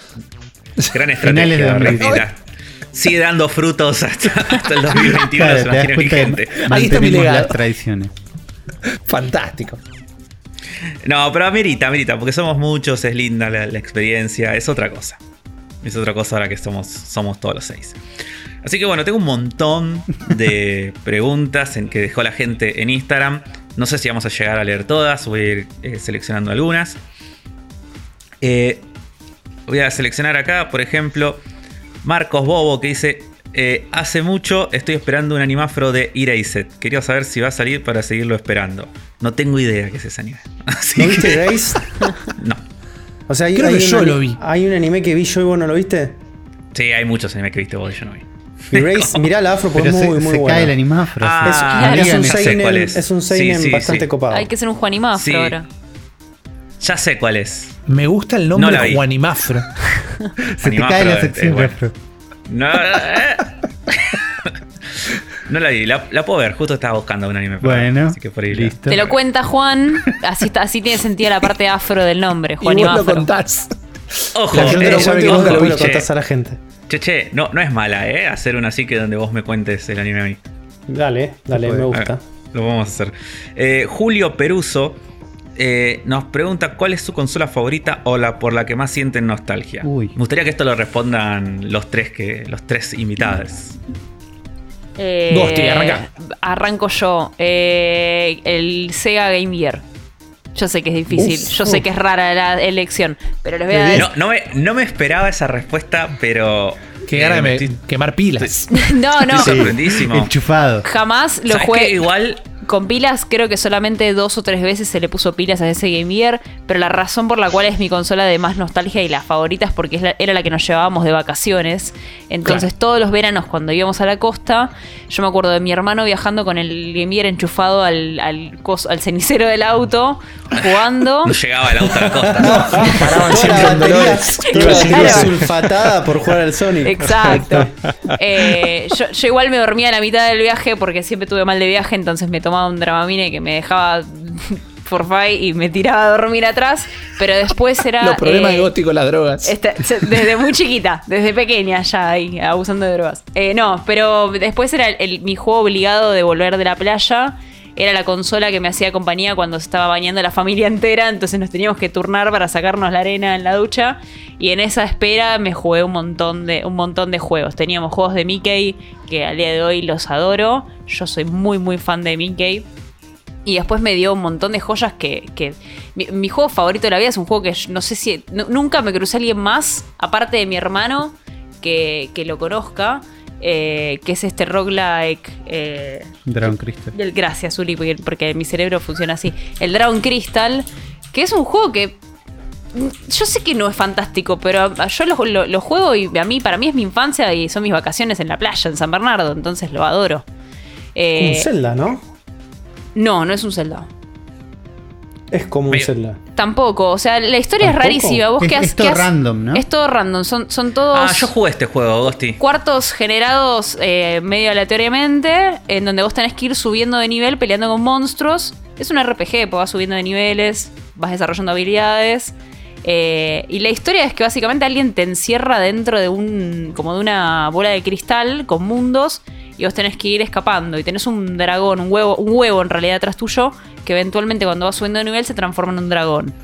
Eh, y, lo- y los enemigos se van complicando cada vez más. Algunos te roban la comida, vos tenés que comer para no morirte de hambre. Eh, algunos te, te roban la armadura o te oxidan la, la espada. Se, se va, se va poniendo heavy en una consola en la que no podías guardar. Entonces era muy difícil eh, terminarlo. Y, y fue como un desafío año tras año de ver cuándo, si algún día lo podíamos terminar. Hasta que algún día lo emulamos más adelante ya de adultos y así lo terminamos. El verdadero roguelite, porque sacabas el juego y listo. Te Sí, que volver a claro. empezar. Sí, Eh, yo lo jugué este juego, Gosti. Yo creo que les había contado de que tenía un CD de que se llamaba 400 juegos de Sega, donde tenía tres carpetas que decían Sega 1, Sega 2, Sega 3. Sega 3 era el Genesis. Y mucho tiempo después descubrí que Sega 1 eran juegos de Master System. claro. Y Sega 2 eran juegos de Game Gear. Mira. Así que jugué un montón de juegos de Master System y Game Gear eh, sin saber de dónde. Nada, ¿Te acordás? que envidiarle al CD de fideos de Uli. ¿Te acordás No, qué no, versión jugaste? Porque estaba, estaba para Master System y estaba para Game Gear y ambos se ven distintos pero son el mismo juego. Este, jugué al de Game Gear porque estoy viendo, estoy viendo el gameplay y por eso Está me di cuenta que lo jugué. No puedo creer, Porque Afro, me- sos la segunda persona en la vida que me cruzo que jugó este juego y por eso te No, quiero igual no me todavía acuerdo. más. No me acuerdo un carajo. O sea, sé que No lo importa. jugué. Pero lo conoces. Cuando vi el chabón con el dragoncito, dije, ah, sí, esto lo jugué. Pero lo conoces, ya eso es un montón, no Sí, me pasó sí, nunca sí. en la vida esto. sí, sí. Bueno, Sergio González. Y ¿Tiene una yo- consola usted favorita? Sí, yo siempre lo digo y es la Sega Dreamcast. La titánica qué Sega qué linda Dreamcast. Que tiene el mejor, el catálogo más efectivo de cualquier consola que haya existido. Porque yo, yo la compré ya muerta. eh, Ya muerta. Muerta. 2008 creo que la compré. Ah, sí, estaba enterradísimo. Estaba enterrada ya. Y me encontré con que eran todos los arcades que quería jugar en el 2000, 2001, que los podía jugar en mi casa. Entonces la pasé súper bien, súper bien. Los juegos de Sega eh, de esa consola son espectaculares, los de Capcom son espectaculares. Eh, me divertí muchísimo y me, tuve ese viaje en que ese enamoramiento fugaz y le compré las pistolas con los eh, House of the Dead. Le compré un volante. Me faltó el, el reel para pescar y las maracas del samba de amigo, nada más. No, el man, Samba de amigo picaba- lo jugaba. Se picaba el Sega. Bass Fishing. Es un Sí. juegazo. Es un Sí, juegazo. es- Sí, y es una no, gran no. consola. Yo la pasé súper bien. Es la. creo que la, la- Tuve Super Nintendo. La Super Nintendo la disfruté muchísimo. Creo que es la que le sigue en el ranking. Pero el poder copiar los CDs truchitos y Directamente. tener los 600 juegos de Dreamcast para probar eh, fue un plus. Después tuve una tiene- GameCube que también la podía copiar, pero No era lo mismo. Eh, no era lo mismo. La Dreamcast era lo más. Aparte, la Dreamcast lo que tiene, que eso que decíamos, jodemos siempre con Uli, que la Dreamcast tiene como su estética de juegos. Es como Es que única, ves un es juego. Ves un juego de Dreamcast y sabés que es de Dreamcast, tipo, no, no tenés sí. que. Sí. No hace falta ni ver. Sí, sí, es muy, muy particular todo. eh, no solo los juegos de Sega, sino los de otras empresas. Sí, Son sí, los juegos se veían. 3D que veías en los arcades en el 2000, en el 99, 2000. Y en Todo la muy consola, colorido, Sí, menús Sí. gigantes. sí, menús muy, muy gigantes. japonés. Sí, sí, sí. muy Sega, Sega. Sega Sí. full y arcade full, que era lo que más me gustaba. Sí, sí, Aparte, hay La prendés y se te llena el dolor a pucho. eh, la- Sí. La Virtu- Virtua Tennis 2, eh, el de fútbol de arcades, eh, Virtua el Strikers. Striker. eh, el Rival Schools 2 es un Juegazo. juegazo. Hermoso, se ve es impresionante.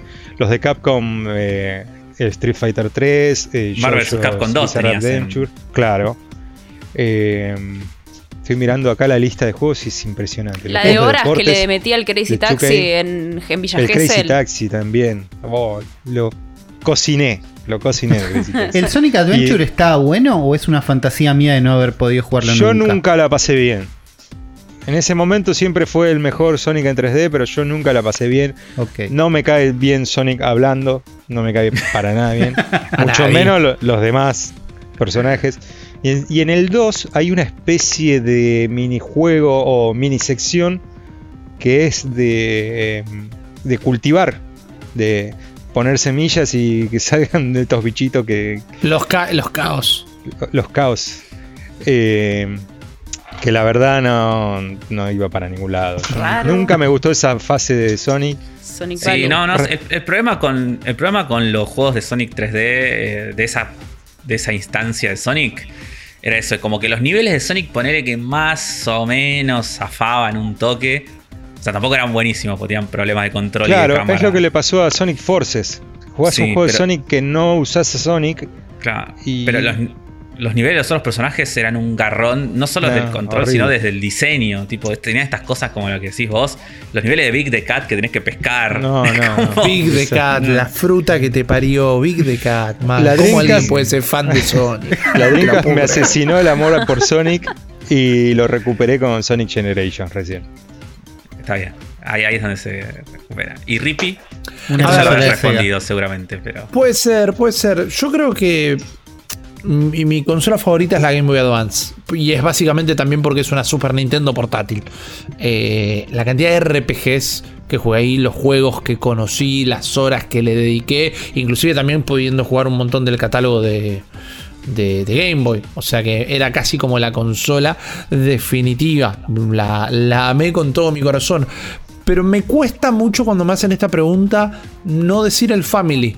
Porque también fue medio como la puerta de entrada para muchos de nosotros a, a- a- a dedicarle más horas al gaming, ¿no? Que yo en mi casa había una Commodore y jugaban lo de mi mejor amigo a la Coleco y mi primo tenía una, un Atari y en la costa iba al arcade. O sea, no fue mi primer contacto con los videojuegos, el Family. Claro. Pero Sí. estaba esta cosa de que los Yo creo que estoy cartuchos con eran- vos, ¿eh? eh, los Lo tenemos Era muy eso. normalizado, pero fue todo. Fue todo. Fue todo, fue la puerta de entrada a todo, a distintos géneros, a distintos juegos. Yo creo que le debo haber jugado más horas al Captain Subasa 2 Super Striker que a cualquier mal. cosa, que a lo que Uli le puso al Fortnite. ¿eh? Claro. O sea, Sí, es sí. así de fácil. Y los Mario, todos, uno, dos, tres, los piratas. 14, ¿viste? ocho. Mario claro, 8. El 4, que era el eh, Armadillo, que es tal vez mi. Mario, no Mario favorito. Es el Mario- es el mejor. Mario. Sí. El Somari, no, no, no. eh, y bueno, yo creo que las chinadas más locas inclusive empezaron a aparecer cuando yo ya había avanzado al Sega, cosas por el estilo. Pero creo que hoy podés seguir volviendo al Family y encontrar juegos que no habías jugado. O, Sí, o que sí, no conocías. Y esa nobleza es difícil. Creo que como dice Sergio, ¿no? Lo tenemos muy normalizado. Es como, bueno, todos tomamos agua tibia, todos tomamos, Claro. todos tuvimos el Family, avanzamos y listo. Pero me cuesta no ponerla como la consola ahí más arriba de todas. Sí, está, está muy bien. Eh, bueno, Espectacular, Rippy. No podría estar más de acuerdo con vos. Muchas gracias, amigo, muchas gracias. eh, voy a pasar a otra pregunta eh, de Matías Torres. Que ya les digo, dice: ¿Cuál fue el mayor plot twist que vieron con un juego y con cuál? Sin spoilers, obvio. No, bueno. Y, pero No es puede. imposible sin spoilers. Claro. Eh, podemos decir el, ju- el El juego. momento en que Claro, el juego. mm, se saca los anteojos te y, en realidad era. mm, mm. Claro, para no decir Final Fantasy VII, que es como la, la No, obvia. yo lo jugué te voy a cansado decir ya ese. El, el momento de Bioshock me- para mí es como. eh, me voló la cabeza y me sigue ok. pareciendo Yo increíble. odio los Bioshock. Odio los Bioshock. ¿Cómo No, basta, odiar? basta, Sergio, no, no, no me quiero frenar acá en este momento, dale. Basta. Está bien, odia el 2 y el Infinite, que ta- yo no, lo no, entiendo. no me gustan, no me Basta. gustan. Basta, Sergio. Eh, a mí me pasa. Lo que pasa es que sin spoilers es muy difícil de decir algo. Puedes decir el juego. Decí el nombre del juego de última. Sí, listo, no en, en. Quake 4 hay un plot twist que para mí es el más grande de todos los tiempos. Pero no lo. Ah, yo lo quiero saber ahora porque no Master jugué Race y que pienso- sos, ni eh. pienso Nadie sabía, Quake claro, 4. que había un plot. Que Ah, avisen. contalo, contalo. Que Claro. lo pongan contalo. en la tapa si había un plot twist. Eh, sí, vamos a contarlo. sí, un contalo, que- contalo. La sí. gente puede saltear pero 30 segundos. Así que... en- Si les interesa mucho la historia del Quake 4. Claro, claro. Pero lo que pasa es que es algo similar al out plot twist que hay en Wolfenstein eh, de New Colossus. Es prácticamente lo mismo. Eh, Bueno, te, pero- morís, te morís, tu personaje se muere, eh, en realidad te, ca- ca- te capturan y te van a, a mutilar para hacerte un stroke y logras escaparte y ahí salís con poderes de stroke y como que Claro. cambia por completo el juego por ese plot twist. Eh, Pero, es medio eh, insignificante a esta altura, pero bueno, en ese momento a mí me, me voló la cabeza porque no me lo esperaba. Claro. Yo les voy a decir cuál fue el que me voló la cabeza a mí. Y me van a decir, eh, no lo sabe nadie ese tampoco, porque nadie se acuerda de este juego. Pero en los KOTOR, Sí, ah, Knights sí. of the Old Republic, Es, es que es espectacular Eh, ese plot. eh, no, no lo jugué. Lo que es. ah, ¿Cómo, cómo lo fraseo de una manera para no cagarles el juego? Bueno, lo que es la identidad de Darth Revan, que es como el, el malo más malo de la saga, eh, me vuelve la cabeza. Sí, sí, sí, sí. Bueno, eh, hay otro eh, que me parece que sí es el más grande de todos los tiempos. Es el final de Half-Life Alyx. Pero Uy. bueno, ahí los cago a todos. no, no, eso no lo No, no, no, no, no, no lo puedo creer, no lo puedo creer. Eh, el final Ese de sí, Metroid. lo puedes decir. Ese, de sí no lo puedes Ese- spoiler. ese no No, puedo no lo puedo spoilear. Porque el, el- el día que salga para cosas que no sean VR, por ahí lo jugamos. Es que no, no sé cómo hacer Valve para explicar el inicio del próximo Half-Life si Uy. Alex sigue siendo VR. O sea, yo sé dónde va a empezar el próximo Half-Life, pero La gente no va a entender eh, nada. te falta la Yo razón, claro. Te lo digo así, anótenlo ahora. eh, Alex va a terminar saliendo con el nuevo casco de realidad virtual de PlayStation. Eh, estaría Pues bueno. anotalo, Ah. eh, capítulo Pero- 200 del cerebro. Pero igual, igual no es masivo, ese es el problema. No. Sí, Fue no, el no casco de realidad virtual más vendido del mercado. No es masivo, masivo, masivo, te lo entiendo, pero es literalmente el casco de realidad virtual más vendido. Claro. Sí, Yo sí. te sumo uno más. En algún momento Te- va a llegar. Te, te su- te sumo uno más. A ver. Te sumo, me, acuer- me acuerdo de este momento jugándolo eh, en mi disco de Hewlett Packard de juego de Super Nintendo. En el momento en que Kefka hace mierda el mundo en Ah. Final Fantasy VI. Buenísimo. eh, también me voló el cerebro. Y, y lo lamento, chicos, pero se los re spoileé. Pero si no jugaron Final Fantasy VI hasta ahora, digo, Sí. culpa de ustedes. Igual ese momento está. Ya está súper spoileado también, me parece. Que es muy difícil hoy en día jugar Final Fantasy VI de entrada si te interesa jugarlo y no saber que eso pasa en, en un momento. Imagínate, imagínate jugándolo un sábado a la noche en tu casa, abriendo el ZNES, tenés 14, 15 años, con un vaso de coca en Ah, la estaba mano, pensando en el vaso de coca. y, y dos, y dos, escuchá, y dos fetas de pan lactal. Son las 2 de la mañana, son las 2 de la mañana, 2 y mundo. media, y de repente Kefka destruye el mundo, man. Decís, ¿qué? Y te Quiero llorar y comerme este pan lactal. Voy a secar mis lágrimas con este pan lactal. Mal. Yo los escuchaba y pensaba en qué, qué podría decir yo. Y la verdad es que pienso muchísimo en el Metal Gear Solid, chicos. Eh, en varios momentos Sí, de Metal sí. Gear Solid, pero, pero pues tiene muchos plot twists dentro de la, de la- del mismo juego. Pero el, el- el audio final, no quiero spoiler tampoco, igual por favor si no lo jugaron vayan ya corriendo, em- emúlenlo y sean felices. Pero el audio, Sí. el audio final decís, ¿qué? Y un mo- montón de cosas en el medio que van pasando. El- Bueno, de Phantom Pain también. Sí. ay, de- man, me acuerdo Uy, de Phantom sí. Pain, Sergio, vos y yo, enloquecido. No, hablamos de otra cosa. Ahora me acuerdo cuando le conté a mi viejo el, el plot twist de Phantom Pain, porque lo tenía que charlar con alguien. A él no le importaba, tampoco le importaba que se lo spoilee, pero era, pa, acaba, de, pas- nada. acaba de pasar esto. Yo lo pongo en palabras que, que entiendas lo importante que es esto, pero pasó esto, ¿entendés? Me dice, no, sí, y lo charlamos tipo un rato, porque me había olvidado de eso, pero me movilizó muchísimo ese, ese plot twist. Eh, tre- Total. Tremendo. Eh, Pensar no es que hay gente juego, pero- ofendidísima con eso, ¿eh? Sí, bueno, hay Bueno, gente que- ofendidísima por cada cosa. Claro. Me hiciste acordar, no es un videojuego, pero me acuerdo de terminar de ver Old Boy, la original que la había alquilado en Blockbuster, y entrar a la Sí. una de la mañana a la habitación de mis viejos para decir. explota la cabeza. No lo habían ni visto ellos. No, te explota la cabeza con eso. No había Es que- WhatsApp, lo tenía que hablar con alguien. Sí, sí, sí. Es que es espectacular el final de Bueno, muy buena, muy buena, al final muy buenas respuestas para, este, para esta pregunta. Eh, Gele Rodríguez pregunta si conviene. Hola, León. Hola, León. Saluda a León, Hola, eh, que quería venir también al, Especialísimo. al Séptimo capítulo integrante. 200. Estamos todos. La bestita. La, mía, bestia. Eh, Gele Rodríguez pregunta si conviene esperar a la Switch Pro o comprarse la normal si ya tiene una Lite. Si ya tenés la Lite, espera la Pro. Sí. Me parece que sí. Sí, Igual- no te va a hacer. Te va a agregar Joy-Cons comprarte una normal nada Sí, más. pero espera la Pro, ya está, a esta altura. Sí, claro, por eso. Si no tenés hay, ninguna, no hay ningún apuro para la normal. Igual creo que quiero que salga la Switch Pro, la Super Switch o la nueva Switch. Porque no quiero esta pregunta más. Y no es culpa de la gente de la pregunta. eh, pero, No. No, te entiendo, te banco. No, pero no, igual, no quiero vivir en el mundo donde existe la posibilidad. igual con esta pregunta en, en particular, eh, no se consigue en PlayStation 5, no se consigue en Xbox Bueno. Series X. Hay- Eh, va a haber que esperar mucho para la claro. ¿no? es- no, Co- va, no la van a la- anunciar y la vamos a comprar enseguida. La 3DS No, más barata que ser consigas. Es eso, es la 3DS más barata que consigas. No, Es que como- siga jugando con su Sí. like y sea feliz, pero que, que no viva la ansiedad porque, porque va a tener que esperar más. Sí, Sí. en realidad es lo que dijo Afro. De la Lite a la normal no va a avanzar nada. Así Por que, eso. No hay ninguna. que espere. Sí, sí, sí. Salvo que haya un juego en particular que te morís de ganas de jugarlo en multiplayer, tipo con amigos, no sé, el Mario Kart, ponele. No tengas amigos y listo.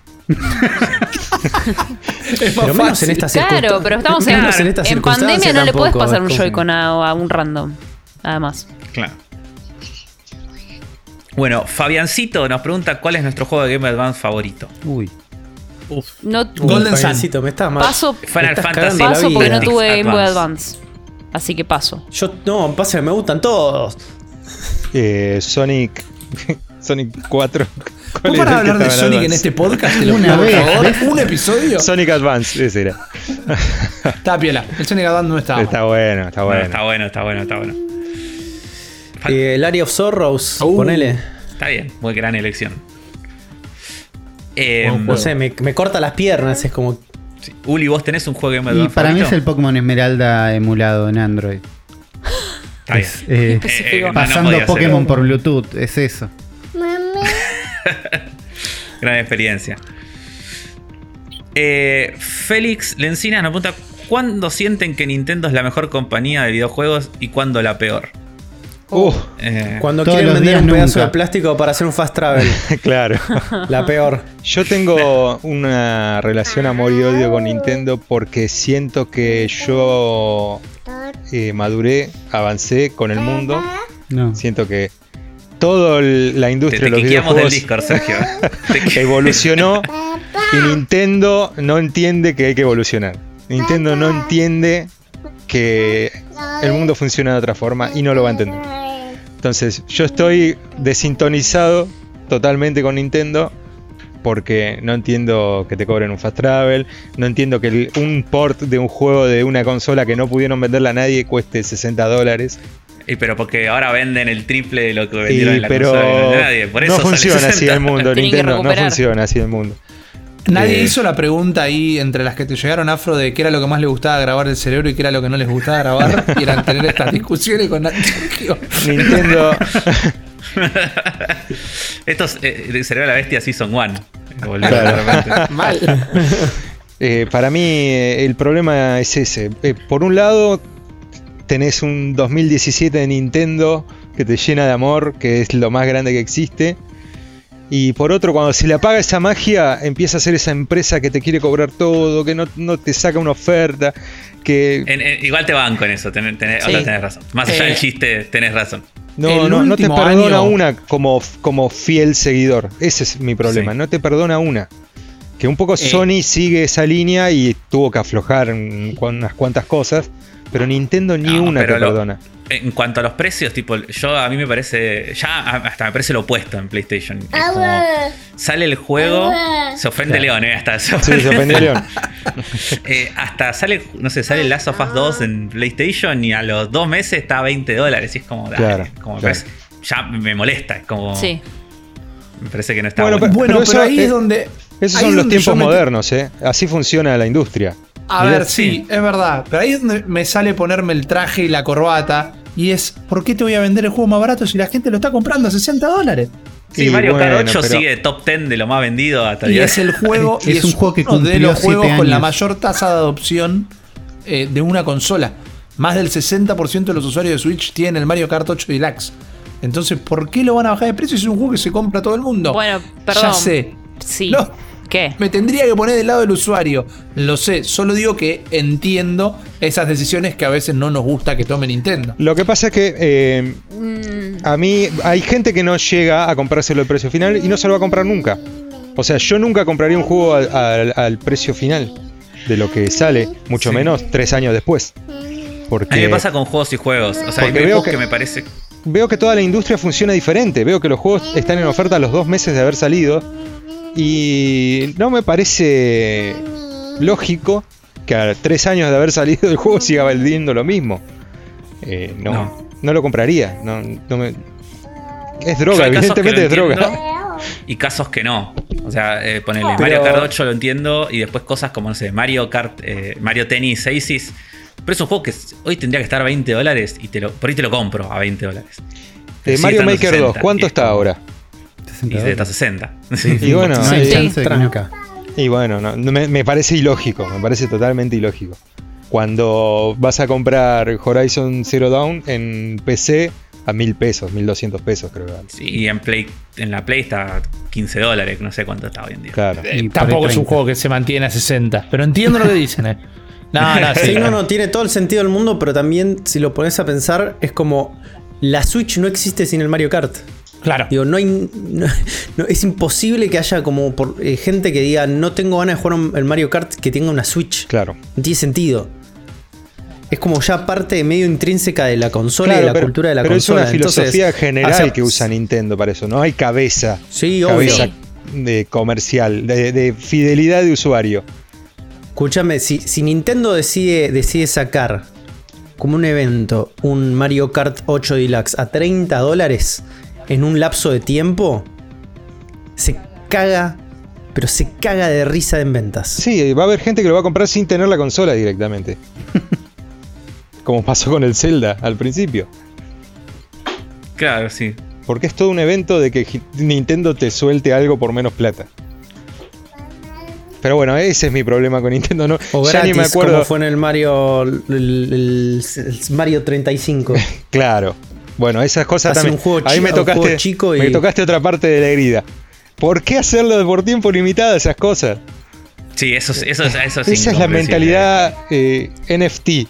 Es pon- ponerlo, darle valor a algo que en realidad tiene un valor mucho menor, pero hacerlo tan limitado que todo el mundo Y- te va a bajar el Mario 35 porque sí. Y por, y- no, y por eso vendieron 9 millones de Super Mario All Stars. Claro, claro. Porque. Yo creo que Nintendo está en un momento, bueno, siempre, ¿no? Pero es medio como si fuera Prince, ¿viste? Está en su propio Sí. mundo, hace su propia música, cobra sus propios Sí, precios. está en su propio y parte mundo. de la mística es que la gente los quiere por eso. No es lo que a mí más me gusta tampoco, ¿eh? Sí. Aunque Y a veces. se- no sé sí, por después qué se muere, to- se Sí. muere Prince y está toda la discografía en Spotify, así que hay que esperar que se muera Miyamoto. No, Cens- censura. Qué terrible. Pero hay un poco de eso. Bueno, porque también son. A ver. Eh, todos nosotros, eh, o en algún, ahora o en algún punto, laburamos en publicidad. Son términos muy. eh, técnicas marketineras. Nunca Sí, bajar obvio. el precio para vender un estatus. La obsolescencia programada. Sí, hijo. León me trae un muñequito de Waluigi. Bien. Eh, Bueno, eh, Waluigi. cayó en la entonces, trampa. claro, no tendríamos un Ya Waluigi cayó en la trampa. eh, lo, la, no solo la obsolescencia programada, sino la escasez programada con los amigos. Claro. Con la consola, ¿viste? Sale 11 dólares, tenemos 3 y la gente se mata en la puerta de los supermercados. Eh, sí. Yo no entiendo, son las mejores técnicas, pero las Eh, usan siempre. Entiendo el mundo capitalista, entiendo todo, todas la- las teorías de, de- Está bien, no te gusta, listo. pero claro, no me gusta que eh, sea eso nada más. No me gusta que Está bien, te Sí. banco. Te banco. No, sí, sí, yo en algunas Pero cosas. no es eso nada más. No, pará, pará. No es. Nintendo no es eso. Claro. Nada más. No, bueno, sí. Sí, sí. Él- ese- está diciendo lo que no le gusta. pasa Pero él que- dijo ver, Nintendo es eso nada más. No, no. Nintendo es más. Esto a es lo ver, más feo Ni- de Nintendo. Ninte- claro. claro. Nintendo tiene el- es el control de calidad, es el, la producción creativa que tiene Nintendo que invocó todo, todo un 2017 brillante gracias a lo que es Nintendo. Pero le sale todo lo demás. Eso lo, eh, Valve, está bien, tienen a Steam, ¿no? Pero eh, sacan el juego cuando se les canta y vos te metes en el juego y te explota la cabeza porque no podés creer el final. Pero después no hay maniobras, maniobras para venderte el, el muñequito de Alex. Eh, o ponerte un fast travel en un juego a No. través de un DLC. Entiendo que, bueno, en el caso de Valve eh, hay una tienda en Pero el medio. es, te, es te un venden los mundo muy gorritos de Team distinto. Fortress. Es, Claro, es un mundo distinto. donde giraste mal en una esquina y estás en un foro con usuarios de Tomb Raider que están viendo cómo hacer para que el juego ande. Entonces te bajas un parche, reemplazas un exe. eh, Un TXT. Digo, al toque Sí, pasa sí. eso. No es difícil que te pase eso. No es que es una experiencia muy rara. Eh, es un mundo más abandonado. Nintendo te pasa todo esto con los precios, pero después jugás Mario Kart 8 y estás jugando Mario, tipo, no tenés ninguna queja mientras estás jugando. sí, es un juego que se sostiene. Me pasa con 3D World. Digo, uy, bueno, sí es un port, que no sé qué, que de golpe. Pero si sacamos todo eso de lado y soy yo delante de la pantalla jugando. Y Sí, pero no, se puede, no es tan. Claro, si, tan si- así. si nadie viene y te dice, che, este juego tiene. Este juego salió en Wii U y es un port. Claro, No digo. te das cuenta, no, no. lo sabes. Por eso. Eh, digo, eso sigue estando en los juegos, en la mayoría. No, no- no están todos, no está todo el tiempo. Es de gustos, todo eso, pero. Digo, Mario Kart 8 es un juego de hace 7 años, creo que cumplió 7 años, tipo antes de ayer. Es muchísimo. Y, y claro, y no, y no volvió a salir otro juego en ese género No que- volvió- que, sea mejor. Claro, no ¿cuál va a salir. ¿Cuál vas a Ese, jugar? ese es el tema, no va a salir. Mientras le siga dando guita, no va a salir. No, no, No, pero, pero, digo que. hablo que- de la competencia. que digo, no, Steam no, no hay- ponga sus personajes en un karting y, y No, le no, mueva el es corazón que a alguien. Todos lo intentaron Bueno. y ninguno pudo. Bueno, entonces est- está esa parte que es medio Un indiscutible. saludo para Crash, ¿no? Bueno, Sí. claro. Sonic, bueno, pero, y Sonic. pero mira Sonic. lo mal que les, que Kombat. les salió. Tratar Yo banco igual el, el Sonic Racing Transform lo Nos banco. dieron Eso el lo Crash banco, Team eh, Racing no. gratis un rato y estaba todo roto, pero no se podía hacer un matchmaking con amigos, ¿no? Ni siquiera lo intentaron, todo bien. Yo amo el Crash Team Racing del original de Play 1 desde mis juegos favoritos de la Play. Per- perdón que estoy en un podcast de Nintendo diciendo esto, pero cuando lo quisieron hacer de vuelta, los, lo largaron todo roto, lo sacaron gratis en Switch para que la gente se lo compre y ni siquiera eso hicieron bien. Claro. O sea, no, fundite, ya fue. Crash está a un paso de ser ma- una mascota de una marca de empanadas. Uy, uy, uy. Crash ya es una mascota de la B. Terrible. Sony lo abandonó. Esa es. Es así. Terminó. Lo abandonó tiene Activision, nueva- lo echan. Abandonó Activision. Ahora Toys for Bob ya deja de hacer Crash para hacer Call of Duty. Lo, lo abandonaron. Quizás no es culpa de Crash. Quizás es culpa de Crash Bueno, haber ido en los eh, 90 pero con un pa- megáfono pará, a la puerta pará. de las oficinas de Nintendo a gritar insultos. Pero y ahora Crash ¿dónde hace está cuatro meses. Tendría la boca. Crash. Sí, pero fue un fracaso y la empresa que, que lo hizo no va a hacer más juegos. De, pasa a ser DLC de Call of Duty. Pero hay que saber soltar también, ya está, Crash. Cumplió un ciclo. Me parece que no hace falta revivirlo. y- A, a mí no me cae bien el personaje, pero no sé si es tan así. Porque sé, el juego 4 es dice que estaba muy bueno Es bastante No es mal reciente. juego. No es mal juego el 4. Yo lo quiero Sí, yo- mucho a Crash, pero no, ahora no tengo más ganas de jugar Crash. Ya está. Igual, eh, sí, yo, yo sí tengo que decir algo de Crash. O sea, no, sa- sacando el 4 que no lo jugué. Ojo, eh, y que ojo lo que vas a buena pinta, decir. digo, eh, nunca fue bueno Crash. No, tómate la- mentira. nunca fue un juego. Es buen Crash juego. Juego 1, Crash Bandicoot. Crash Sí. 1 no Spyro es mejor que. Crash. No, Spyro es una basura. Spyro es una Sí, basura. Crash, pero Crash 2 es Obvio. bueno. Para, viniendo de. Rippy, No, viniendo de es una Rippy que diga que basura, Spyro es mejor Spyro. que Crash es un insulto, pero terrible. Es Creo una que basura Spyro, no se dejen engañar. ¿Jugaste el remaster? Sí, ¿Jugaste al el remaster de los dos Marea el remaster, Al de marea el Crash y al remaster, de Spyro. Crash nunca fue bueno. El remaster de Spyro Mirá, marea. Basta de la mentira de Crash. Para que yo esté de acuerdo con Afro, me No, parece que es buen momento para pasar a otra Sí, pregunta. otra Dale. pregunta. vamos. Acá otra pregunta que esta la hace Enzo Nicogauna. Eh, que es para Ghost y me gusta esta pregunta. Mira. Dice, ¿cómo es la vida de una pareja gamer? Chan, Se chan, forman para jugar, lo hacen juntos, Tenemos- debaten. Tenemos que hacer el- un, un podcast o un reality. Ya fue, ya fue William. Varias veces pensamos gamer. en que tendríamos que empezar a lucrar con esto. Claro. De, Eh, el truco es la, es la doble switch, me parece. Una casa con dos switch, eso ya lo hablamos acá, pero es El lo que permite que, sí. no, que no te quedes como sin nada. Y después vas, vas viendo. Igual la doble Switch surgió de casualidad porque cada uno tenía su Switch viviendo Cada uno tiene su switch, claro. no- siempre pensamos, no sé qué hubiera pasado si ahora nos compramos una switch ya viviendo juntos. Yo creo que haríamos un esfuerzo por tener dos. Puede ser, igual no- ahora en este momento no estamos teniendo tantos momentos de Switch en simultáneo, vos y yo. No, Eh, pero mi switch está al lado de, mi cam- de la cama, digo. Sí, la de mía mi está- lado. y la, la- la el- Switch de Uli tiene cargado Monster Hunter todo Está el día. abierto el Monster Y la de Hunter, Ghost y claro. Animal Crossing. Exacto, sí, cre- creo que sí, que lo último que tengo abierto es Animal Crossing y están nuestras Switch, están siempre en nuestra mesa de luz, salvo Claro. que se descarguen. Pero, no, pero también nos turnamos para usar la Xbox bastante. Claro. Eh, y después tenemos ahora cada uno nuestra PC, entonces más o menos tenemos eso resuelto. Xbox a veces nos simplifica el asunto con el tema del cloud. Entonces a veces puedo jugar algo en PC que estaba jugando en la Xbox y no lo juega Uli. No coincidimos mucho en momentos de querer jugar lo mismo al mismo tiempo. claro. Porque, porque nada, porque la vida adulta es así. Eh, pero no sé, ¿cómo es la vida? A ver, Uli, vos, ¿cómo, cómo, cómo es tu vida conmigo siendo gamer? ¿Qué es lo peor de Es la vida difícil. gamer en pareja? Eh, Me gusta eso, lo uh, peor. Muy buena sí. pregunta. eh, que uno esté jugando un juego que el otro quiere jugar después es un tema. Nos pasó con Dead Stranding, por ejemplo. Que Claro, cuando Strand estaba más nos complicado porque había un solo disco y además era no quiero ver nada de este juego, pero lo quiero jugar todo, todo el tiempo. Y, era-. Y es difícil y era, nos, nos encerrábamos. para Nos jugar encerramos para jugar Dead Stranding. Ahora Uli está jugando, estuvo jugando Famicom Detective, que yo lo quería jugar. Y, y a veces me quería contar algo y cualquier cosa me quisiera contar era un poco spoiler. Entonces había que hacer una concesión de, bueno, esto contame, esto ya fue, esto no me importa si me lo spoileás. Eh, e- esa, esa parte, tal vez. Eh, y después, Claro. y después jugar, jugar online de noche a veces es un problema también. Porque por ahí uno quiere dormir y el otro está jugando. Claro, eso, eso es más de mundo. Ah, es, más, sí, más de una persona, pareja, claro, más de una persona en una casa eh, y uno duerme y el otro no, nada más.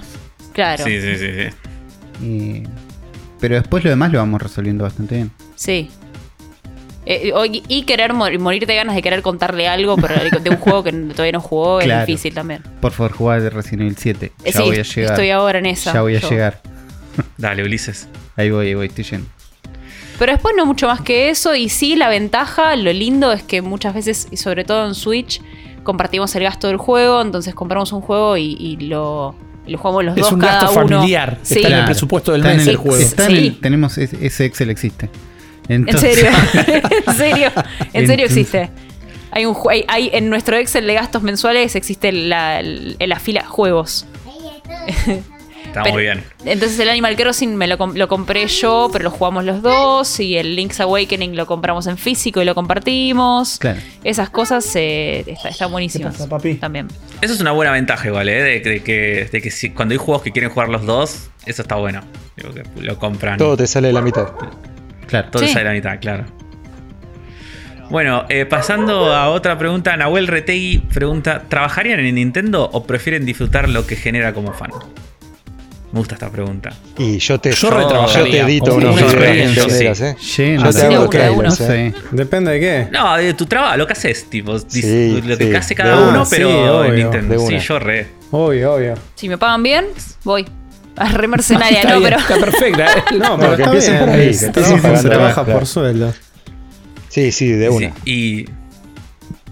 Sergio, ¿sabes los, los, los trailers Uf, que te hacemos de- ahí? Como loco. Digo, Tener que editarlas direct, man. digo la pregunta, Imagínate- la pregunta me hace pensar que, que en realidad Nintendo es como un matadero, ¿viste? Que si trabajas en un matadero no comes más una hamburguesa. Yo pensé eso, pero no creo que dejes de disfrutar juegos de Nintendo por ver cómo Exacto. los hacen. No, no, haciendo, No. haciendo lo que hacemos nosotros, entenderlo. Todos los chinos encadenados ahí. haciendo ¿viste? lo que hacemos nosotros, Ojo. de lo que trabajamos nosotros, no te deben dejar ver cómo hacen ningún juego directamente. Bueno, también. No. Lo ves cuando Es está terminado. Es. Sí, sí, sí. Bueno, eh, ¿qué más hay acá? A ver. Eh, Tizicar dice: ¿cómo, hacer, ¿Cómo hace el público para pedir que Ghosty aparezca en más programas? Gente pidiendo por Ghosty. Tenemos quiero. tenemos Mercado Libre. Eh, ¿Qué más tenemos? Hay que, hay que hacer un goal. Es un DLC pago. claro, es un DLC pago. somos re Nintendo. Pero pronto vamos a estar Compren el amigo de. Ghosty. Ahí está. Quiero mi amigo. Para de trabar a de está bien. Sí, sí, el DLC viene un amigo. Claro. Yo creo que nunca les dije esto, pero mis sueños, tipo, si me imagino como un personaje de videojuegos, siempre me imaginé como, como una personaje de Mortal Kombat y mi arma es un pole. Listo. Necesito como a- a fabricarlo. O sea, Básicamente mi no, pero mi golpe tiene que ser que, que le pego, como que clavo el pole en el piso y giro. Y la patada que pego girando en el pole es, es mi, es mi golpe. Sirve, sirve. Necesito, necesita alguien, no sé, si alguien quiere regalarme eso. eso. ¿Existe eso en el. A ver, pará, me está Me mostrando que Google Jade que en Shade algún hace Mortal esa patada, Kombat sí, tiene ese ataque, sí. ¿eh? No, me vuelvo loca. Sí, lo hace. Uli, me Estoy muy seguro un- que en, en uno de los nuevos lo hace. Sí, sí, ahí busqué Sí, en encontré último, un video del 2013 donde lo hace. Por lo menos, por lo menos festeja cuando gana. de Mortal Kombat. Festeja cuando gana, sí. No sé si. Festeja con un giro hermoso. Listo, Ghosty, ya está. Te cambió la vida. Me cambió la vida, necesito hacer esto ya corriendo. Voy a imitar el giro del Shade. Listo. Mr. Anderson 1988 le pregunta a nuestros invitados ¿Cuál creen que será la bomba del E3 y qué juego les Uh. asombró cómo corre en Switch? Muy buena pregunta. Eh, La bomba va a ser Breath of the Wild 2. Y lo van a ay, mostrar. ¿Sí? No lo van a mostrar. Sí, lo van a No, mostrar. ni lo empezaron. Lo van a mostrar. Che, y, me- y me- de Metroid nunca nadie más habló, ¿no? Pues No. pidieron perdón No, y se no, olvidaron. Metroid, Bayonetta De eso no- 3, no, no existen hablamos. esos juegos. Ya de, No en, hablamos en más de etapa de concept. Metroid dijeron que ni lo esperen ya. No, terrible. Eh, Eh, para mí el Breath of the Wild ojalá, 2 no existe todavía. todavía lo- recién lo empezaron a hacer. No, no hay. Para mí puede ser porque si van a sacar una nueva Switch, estaría lindo que salga con la nueva Switch. Ese- para mí ese es el es un plan. cierra, gancho. ¿eh? Es un gancho. ese. Cierra, cierra. ¿Y cuál es el juego que más los sorprendió de cómo se ve en la Switch? Monster Hunter. Sí, puede ser. Puede ser. Increíble. Yo, yo quiero, quiero volver un poco a la pregunta anterior. Uh. Sí. Bueno, Yo le- le- le- le- imagínense esta escena, ¿no? Eh, 3 digital, entra la Nintendo Direct, ¿no? Suena la musiquita, ten, ten, ten, ten, el presentador ahí dice, y de repente la pantalla ¡fum! funde a negro, todo a negro. Hasta ahí ya lo vimos. Se prende un, un solo foco de luz, uno solo. ¡Pah! Se prende ahí. Entra caminando y entra un japonés que nadie conoce. Pero nosotros lo vemos y apenas lo vemos, nos empezamos como a poner la piel de gallina. Pero mal, ¿eh? Mal y a lagrimear los No. ojos. revivieron Iwata. Mecha Iwata, ¿no? es un Mecha Iwata. No, es Kawashima. No, no, no, no, no. El chabón se llama Shigesato Itoi. Oh. ¿no? Y agarra y le dice, bueno amigos, llegó el momento, estuvimos pelotudeando durante los últimos 25 años, vamos a darle lo que queremos. La trilogía de Mother Ah, yo- Remake. Yo pensé que me ibas a decir un Mother 4. Eh, No, yo con- no, no, pará, no soy boludo. Yo- yo Alt creo que F4 con- a YouTube le pego. Ahí. Alt F4, con una sola mano. Con una sola mano. Pulgar e índice le hago. ¡pah! Así. Yo creo que ya con que solamente saquen el, el Mother 3 en Switch y que me lo cobren 20 dólares como me querían cobrar ese Fire Emblem de Family. 50. Sos el culpable de todo yo lo te- que es Nintendo, Afro. Y bueno, No, pero se no. no puedo, boludo. ¿Qué crees que haga? Pero mira, yo, yo les pido la remake. Yo les pido que me hagan la remake. Que no, no Claro, me no te vendan el mismo juego Game Boy Advance a Claro. 20 dólares. Haz- Claro, haceme la remake. No, no va a suceder. Haceme Mother 1, 2, ¿Podemos haceme dejar de pedir 2 y haceme remakes? Mother 3. Yo- Podemos empezar a pedir no juegos neces- nuevos. Estoy harta de pedir remakes. Estoy con Yo no, vos, neces- sí, eh. yo no necesito. No va a pasar, yo sé que no va a estar Mother 4, es imposible. Anda a jugar Yo el no original. ¿Para qué querés que te lo remastericen? No necesito. sí, Yo, soy, yo partidario. yo quiero, soy yo sí lo partidario de las remaster porque hay, juegos viejos que no los juzgaría si no fueran por un remaster. Y pero después te pasa como le pasó a Uli que se bajó, se compró el Tomb Raider 2, supuestamente andaba todo bien en la Play- en la, en la PC y anda está todo roto y te lo, y No, se la- lo vendieron. Es que no, no, la parte que andaba era la parte de venderlo muy barato. Claro. No, no, por eso, por yo no jugaría un juego viejo si no fuera por un remaster. Claro. Para mí es- esa es la función ideal del remaster. Eh, Si yo no estoy en contra de los remakes no. ni de los remasters. No, ¿eh? yo, Yo a- estoy- al revés, el remaster para mí es O sea, si la consola no tiene retrocompatibilidad o es de un par de generaciones atrás, es casi que para mí es obligatorio. que Bueno, pero ponele, con la Switch no les cuesta nada meter un ROM con un emulador y cobrarte los 20 dólares. Claro, estamos hablando de prender fuego la E3 con un remaster. Claro, Eso es un apuntar. Es, es muy difícil. Me parece. No es Shadow of the Sí. Colossus. No, chicos, pero eso Yo quiero es un el- evento el Don- cultural. el sí, Donkey ¿cómo Kong. que no No, Shadow? ¿Cómo que es más no, grande que no. Shadow of No, Colossus? Para gente yo, yo grande. yo arriesgo con más. el. Yo te arriesgo con el Donkey Kong este hecho por el estudio de. Por Nintendo Pero un, un Donkey Kong no prende fuego una E3 No, con no, todo lo que yo lo quiero. Donkey Kong 3D, tipo Mario Odyssey y el mejor tráiler que viste Pero en tu tipo vida. Mario Odyssey, ¿es hecho bien o con una gorra?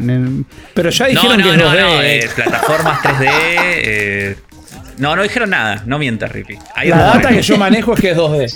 No, que- pero esa es la data que Es que la única manera que tiene de prender fuego la E3 es con el Zelda. No hay otra cosa. No van a sacar otro ¿Cómo va a Mario. pasar? tiene un Mario que salió hace tres meses.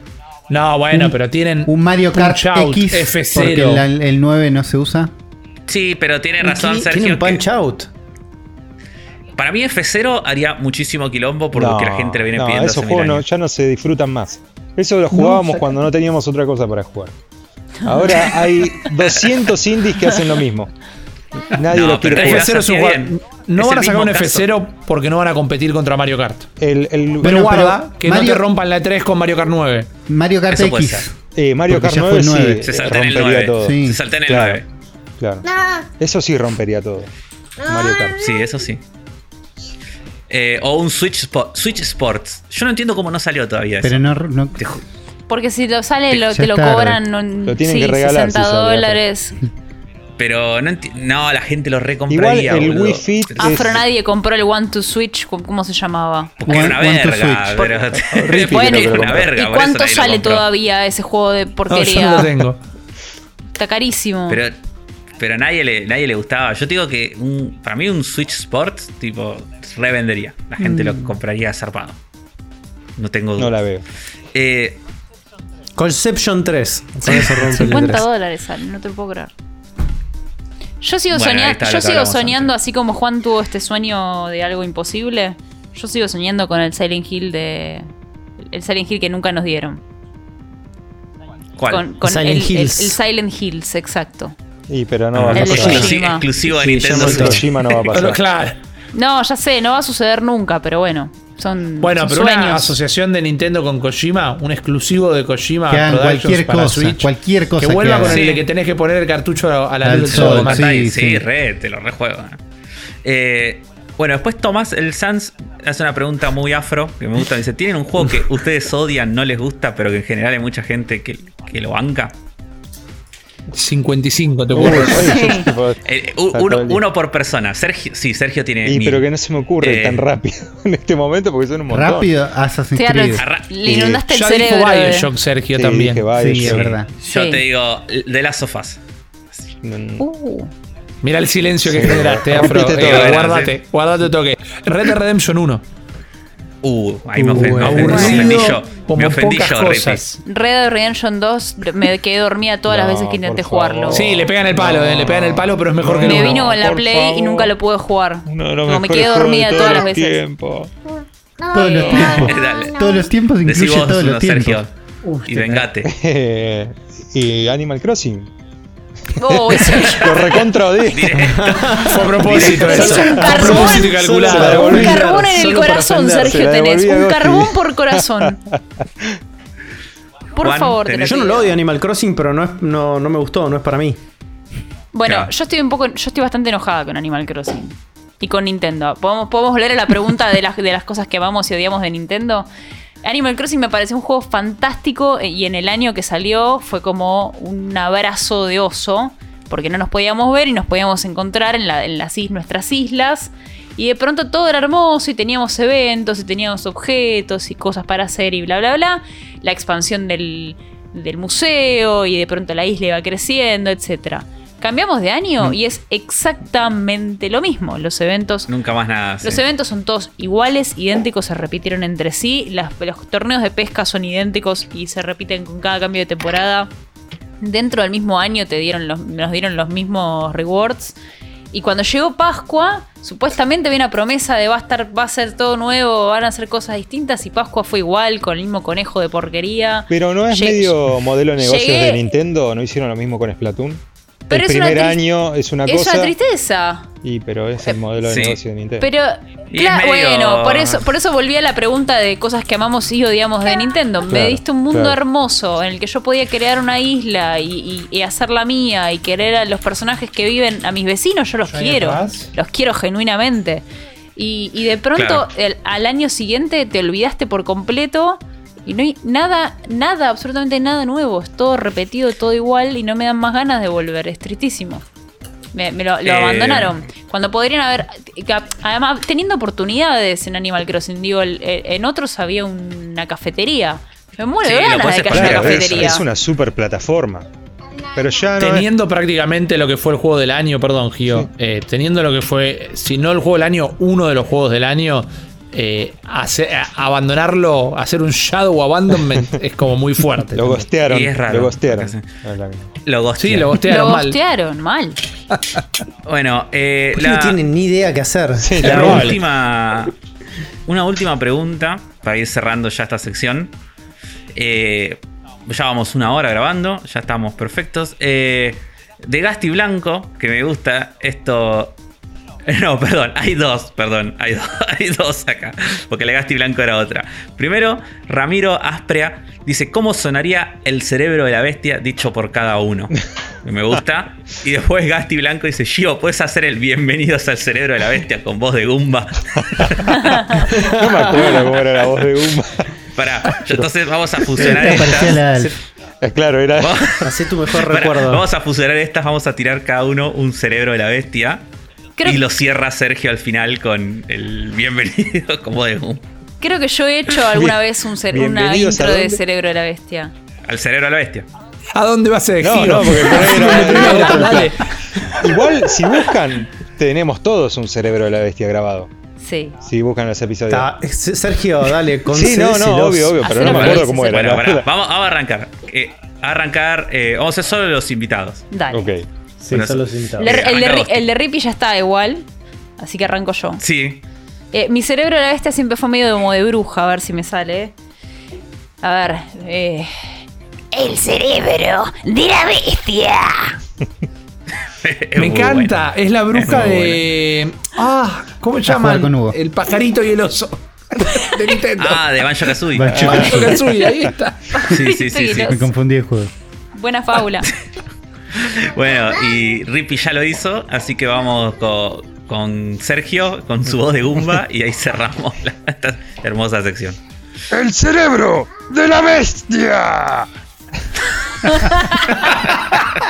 Era era había algo, era había algo, Había- había tenía, un alfismo, sí. Hay un parentismo. Sí, sí. No hay problema igual, Eh, Sergio. es el mismo. Son, son, son extraterrestres los dos. Está muy bien. Y vamos a pasar a las noticias nintenderas de esta semana. Bienvenidos a las noticias nintenderas de esta semana, ¿no? Y finalmente el rumor parece que se está acercando a la realidad, lo tenemos cada vez más cerca de nosotros porque parece que se va a anunciar la Switch Pro antes del E3. ¿Cómo es Ojalá, esto? ojalá. Para alegría o no de Uli. A ver, alegría porque siento que cuanto antes saca un pase problema mejor. encima. Claro, yo quiero, quiero que esto pase, quiero que tengamos una Switch. Me gustaría que no se llame Switch Pro a esta altura. Eso estaba No, no pensando. ¿Qué nombre le van a poner? Yo creo que se va a seguir llamando Switch. Ni New le van a poner. Va a ser la Switch. O, o el Más OLED cara. version que vimos. No, OLED version es tristísimo. You Switch. O, o Switch. Eh, Super Switch Switch. Plus. No sé. Sí, la tendencia diría que se llama New Switch. Se llamaría New Switch. Claro. La tendencia Mm. nintendera. Eh, me parece raro, estando tan cerca de 3, que la anuncien antes. Digo, ¿qué, qué ¿cuál es la ventaja de anunciarla antes? ¿Que en E3 te puedes dedicar a los juegos? Claro, que Siento pueden que mostrar te- solo juegos y que no va a estar la gente esperando. Eh, la Switch Pro. Eh. Para mí es eh, sacarle el ruido de la E3 al anuncio de la consola. Ah, y O sea, además tenés te toda sí, la te- semana hablando de la consola y después que hablen de la E3 cuando pase. Claro, venís con el terreno recontra preparado ya. Claro. Porque encima hay como un silencio total antes de la E3 donde nadie anuncia nada, hay alguna filtración de algo y nada más, pero anuncios el importantes para vos. se lo guardan todo para la E3, claro. Es verdad. Es- Filtración, filtración es como nos enteramos, porque evidentemente hubo un leak dando vueltas de Amazon México, donde se ve un ítem todavía sin categorizar que se llama New Nintendo Switch Pro. Los dos nombres, para más. Claro. Para más confusión. Recordemos que en el pasado nos hemos enterado de grandes anuncios con este tipo de cosas, como por ejemplo la salida del espectacular eh, Spyro Reignited Trilogy, Para ¿no? alegría de que nos importó a todos Sí, Sí. un montón. ese juego. Pero evidentemente es un canal medio válido para que gente Sí. que se manda cagadas Amazon haciendo generalmente stock lo hace, sí. Y Vos te enteres de las la cosas que van a venir. Debe ser muy malo el backend de Amazon directamente, porque es muy susceptible a, a los pifies. Ahora, ¿podría Eh, pasar que eh, lo estén anunciando antes de la E3 porque tienen algo aún más grande o, o que ellos sienten que es más fuerte para anunciar dentro de la E3? ese, ese es el peligro de anunciarlo antes para mí. Porque me dio la sensación, ¿se, acu- se acuerdan cuando salió Odyssey? Que vimos el trailer con el dinosaurio y no lo podíamos creer. Y después Sí. cuando jugamos Odyssey, el dinosaurio estaba en el primer nivel. Y dijimos, ah, ok, si mostraron al dinosaurio es porque no tenían miedo. Esto no era lo mejor del juego. Claro. Esto era solo el Claro. comienzo. Me da esa misma sensación. Y ojalá que, ojalá que sí, porque, qué sé yo. Después Nintendo te hace un E3 donde no muestran un carajo. y- Para, mí, para mí pasa eso. Para mí Nintendo anuncia las consolas para sus inversores y las madres y los padres de los chicos y los juegos para los chicos. Entonces enfocan de, de manera diferente y quizás no es tan importante lo que tienen para el E3, pero es para otro tipo de público, digamos. Porque Claro. el, evento, el evento del anuncio de la Switch, que fue en el 2016, final de 2016, me Final- parece. enero del 2017 fue. Ah, ok. Just- Nosotros habíamos empezado con el cerebro de la bestia unos meses Unos antes. meses antes con el mejor timing. Y claro, y sin saberlo. Y el evento era muy diferente a lo que es una direct o lo que pasa durante la S3. Es, es para los inversores. Y para mí, ese es la- el diferencial entre anunciar esta consola antes y después tener una E3 para los que juegan. Igual yo me ¿Es, espero es un para los inversores o, o es para la precompra? ¿Entendés? Vos lo sacás esto antes de que se anuncien los juegos. Lo pones ahí en el foco de todos. Sabés que la Switch va a llegar antes. Te adelantás a la jugada también de todas las otras compañías que van a poner juegos o van a poner hardware a vender durante el E3 en el marco. ¿Haces que alguien le agregue un Switch Pro al trailer de alguien de la E3? Y pero igual es muy poco el tiempo de diferencia que hay. La, la E3 empieza en 15 días, creo. Sí. Hay muy poco, muy poco margen de, para hacer algo.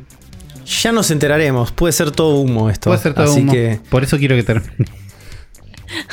Eh, acabo Claro, de buscar por el código que, que figura el ASIN, que es el código de producto, y todavía está indexado en Google, pero en Amazon ya la En publicación Amazon no le, La cambiaron el nombre o lo levantaron. Eh, así que vamos New, a ver. Amas- News- New Nintendo Switch Pro. no le creo ese nombre. Es un No. Me, es un placeholder. me pondría muy triste que se llame New Nintendo Switch. Porque- Se va a rellamar. Pero- Yo Sí. prefiero New mí- que Pro. Pro Pero me, da No me gusta. tristísimo. pero es Pero no, horrible. Sony. Imagínate Sí, la Sony, conversación. sí. Digo, tengo una Switch. ¿Cuál tenés? ¿La Switch o la New Switch? Es ins- Y, pero ya lo hizo No, el igual- iPad y lo hizo igual la, le van a decir Pro. la 3DS. Ya es la 3DS, claro, la News 3DS, ya está. La 3DS Ya Pero todos el le van a decir 3DS. Pro. Oh. Y un iPad que era New iPad. Y es como que... el- Dejen de ponerle esos nombres. No, pero hay, hay una técnica que es ponerle un nombre que no importe tanto para que después hables del producto entero y listo. Y no lo diferencies tanto. Claro, tipo, para que se siga llamando ¿qué Switch. Switch Claro, así, me que compré se siga la llamando Switch, iPhone. listo. Va a seguir sumando a la cantidad de unidades vendidas de Switch. Claro, la, más- la gente la de la diferencia también. somos nosotros, alguien en una review, pero después la gente se compra la Switch y lo usa. Está bien, es el naming que tienen los celulares. Va Claro, a ser así. claro. Está bien. También tenemos entre nosotros el nuevo update 3.0 de Monster Hunter Rise. Como me Sí. gustan las patch notes. Sí, Eh, tuvimos el, el evento digital en primer lugar, Tuvimos que era el fue el martes. sí, donde vimos novedades de Monster Hunter Stories 2, que parece que va a estar buenísimo. Yo cada vez me, me convence un poquito más. Vimos personajes. Parece que hay un personaje que está volviendo del 1, con lo cual, ¿por qué no sacan el 1 en Switch? Eh, no lo vamos Ya- a jugar en está. 3DS, no lo vamos a jugar en celulares. A esta altura ya no. Mostraron, ya que estás repasando todo el coso, eh, mostraron también un poco de- del gameplay y del sistema que tiene de, crea- de creación, de, de crianza más que creación de los monstruos. Porque vos eh, acá no los capturas como en Pokémon, sino que tenés que encontrar sus huevos y los huevos los criás eh, los empollás y de ahí sale el monstruo que lo vas eh, criando después. Y bueno, estos tienen como una especie de método medio, medio Shin Megami Tensei de fusión de monstruos, en donde le puedes pasar como los genes de un monstruo a otro, entonces como que eso te permite como personalizarlos un montón y entonces puedes tener, eh, no sé, un Rátalos que tiene ataques de hielo y cosas así. Y O sea, te pones un creadero de monstruos. Sí. Básicamente. Y nada, entonces es como que se ve que hay bastante customización y es como bastante complejo todo el sistema de, de poder eh, crearte tu party de, de monstruos.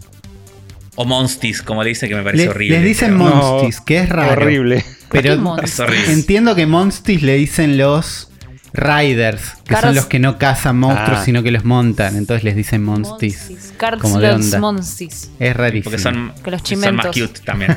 son más cute también. Y después tuvimos el parche 3.0 de Monster Hunter Rise, que cualquiera que esté jugando Monster Hunter Rise ya sabe todos los detalles. Pero, ¿qué es importante de esto para alguien que no, no está jugando Monster Hunter Rise?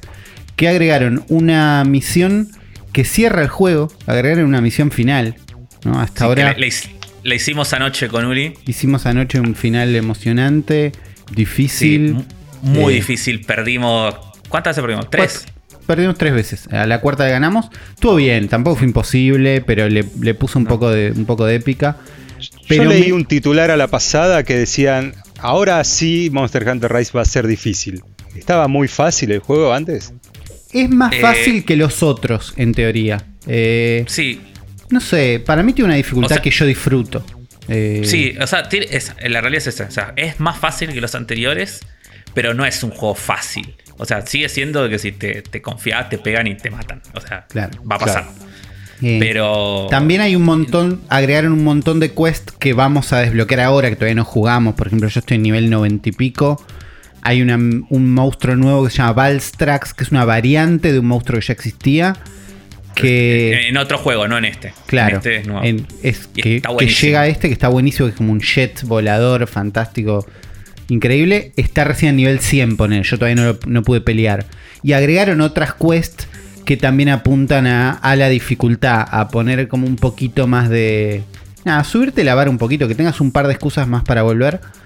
Eh, y un par de ajustes, nuevas armaduras, distintas cositas por todos lados. Eh, pero me gusta mucho esta idea de agregar la misión final en un parche. Porque no pasó tanto desde el lanzamiento del juego, habrá pasado un mes o dos. Pero fue el tiempo en el que yo fui jugando el juego, dejándolo, volviendo. Me parece que es, es buen timing para que no se te pase todo al principio y después digas, bueno, necesito un endgame para quedarme, una excusa para quedarme jugando. Acá jugaste todo lo que querías y ahora tenés como un cierre que tampoco es tan importante para el, para el nivel de historia que maneja el juego, ¿no? Pero Sí, hay, sí, sí. hay un pequeño cierre lindo que llega ahora, eh, que además es un upgrade gratis que te da como ganas de volver a entrar. Me parece que es una movida interesante cómo comunicaron estos parches, porque hay otros juegos que agregan cosas con parches Sí, y más además, adelante. eh, ponerle justo, no sé, yo llegué re bien con todos los niveles a estas cosas con el tiempo que jugué.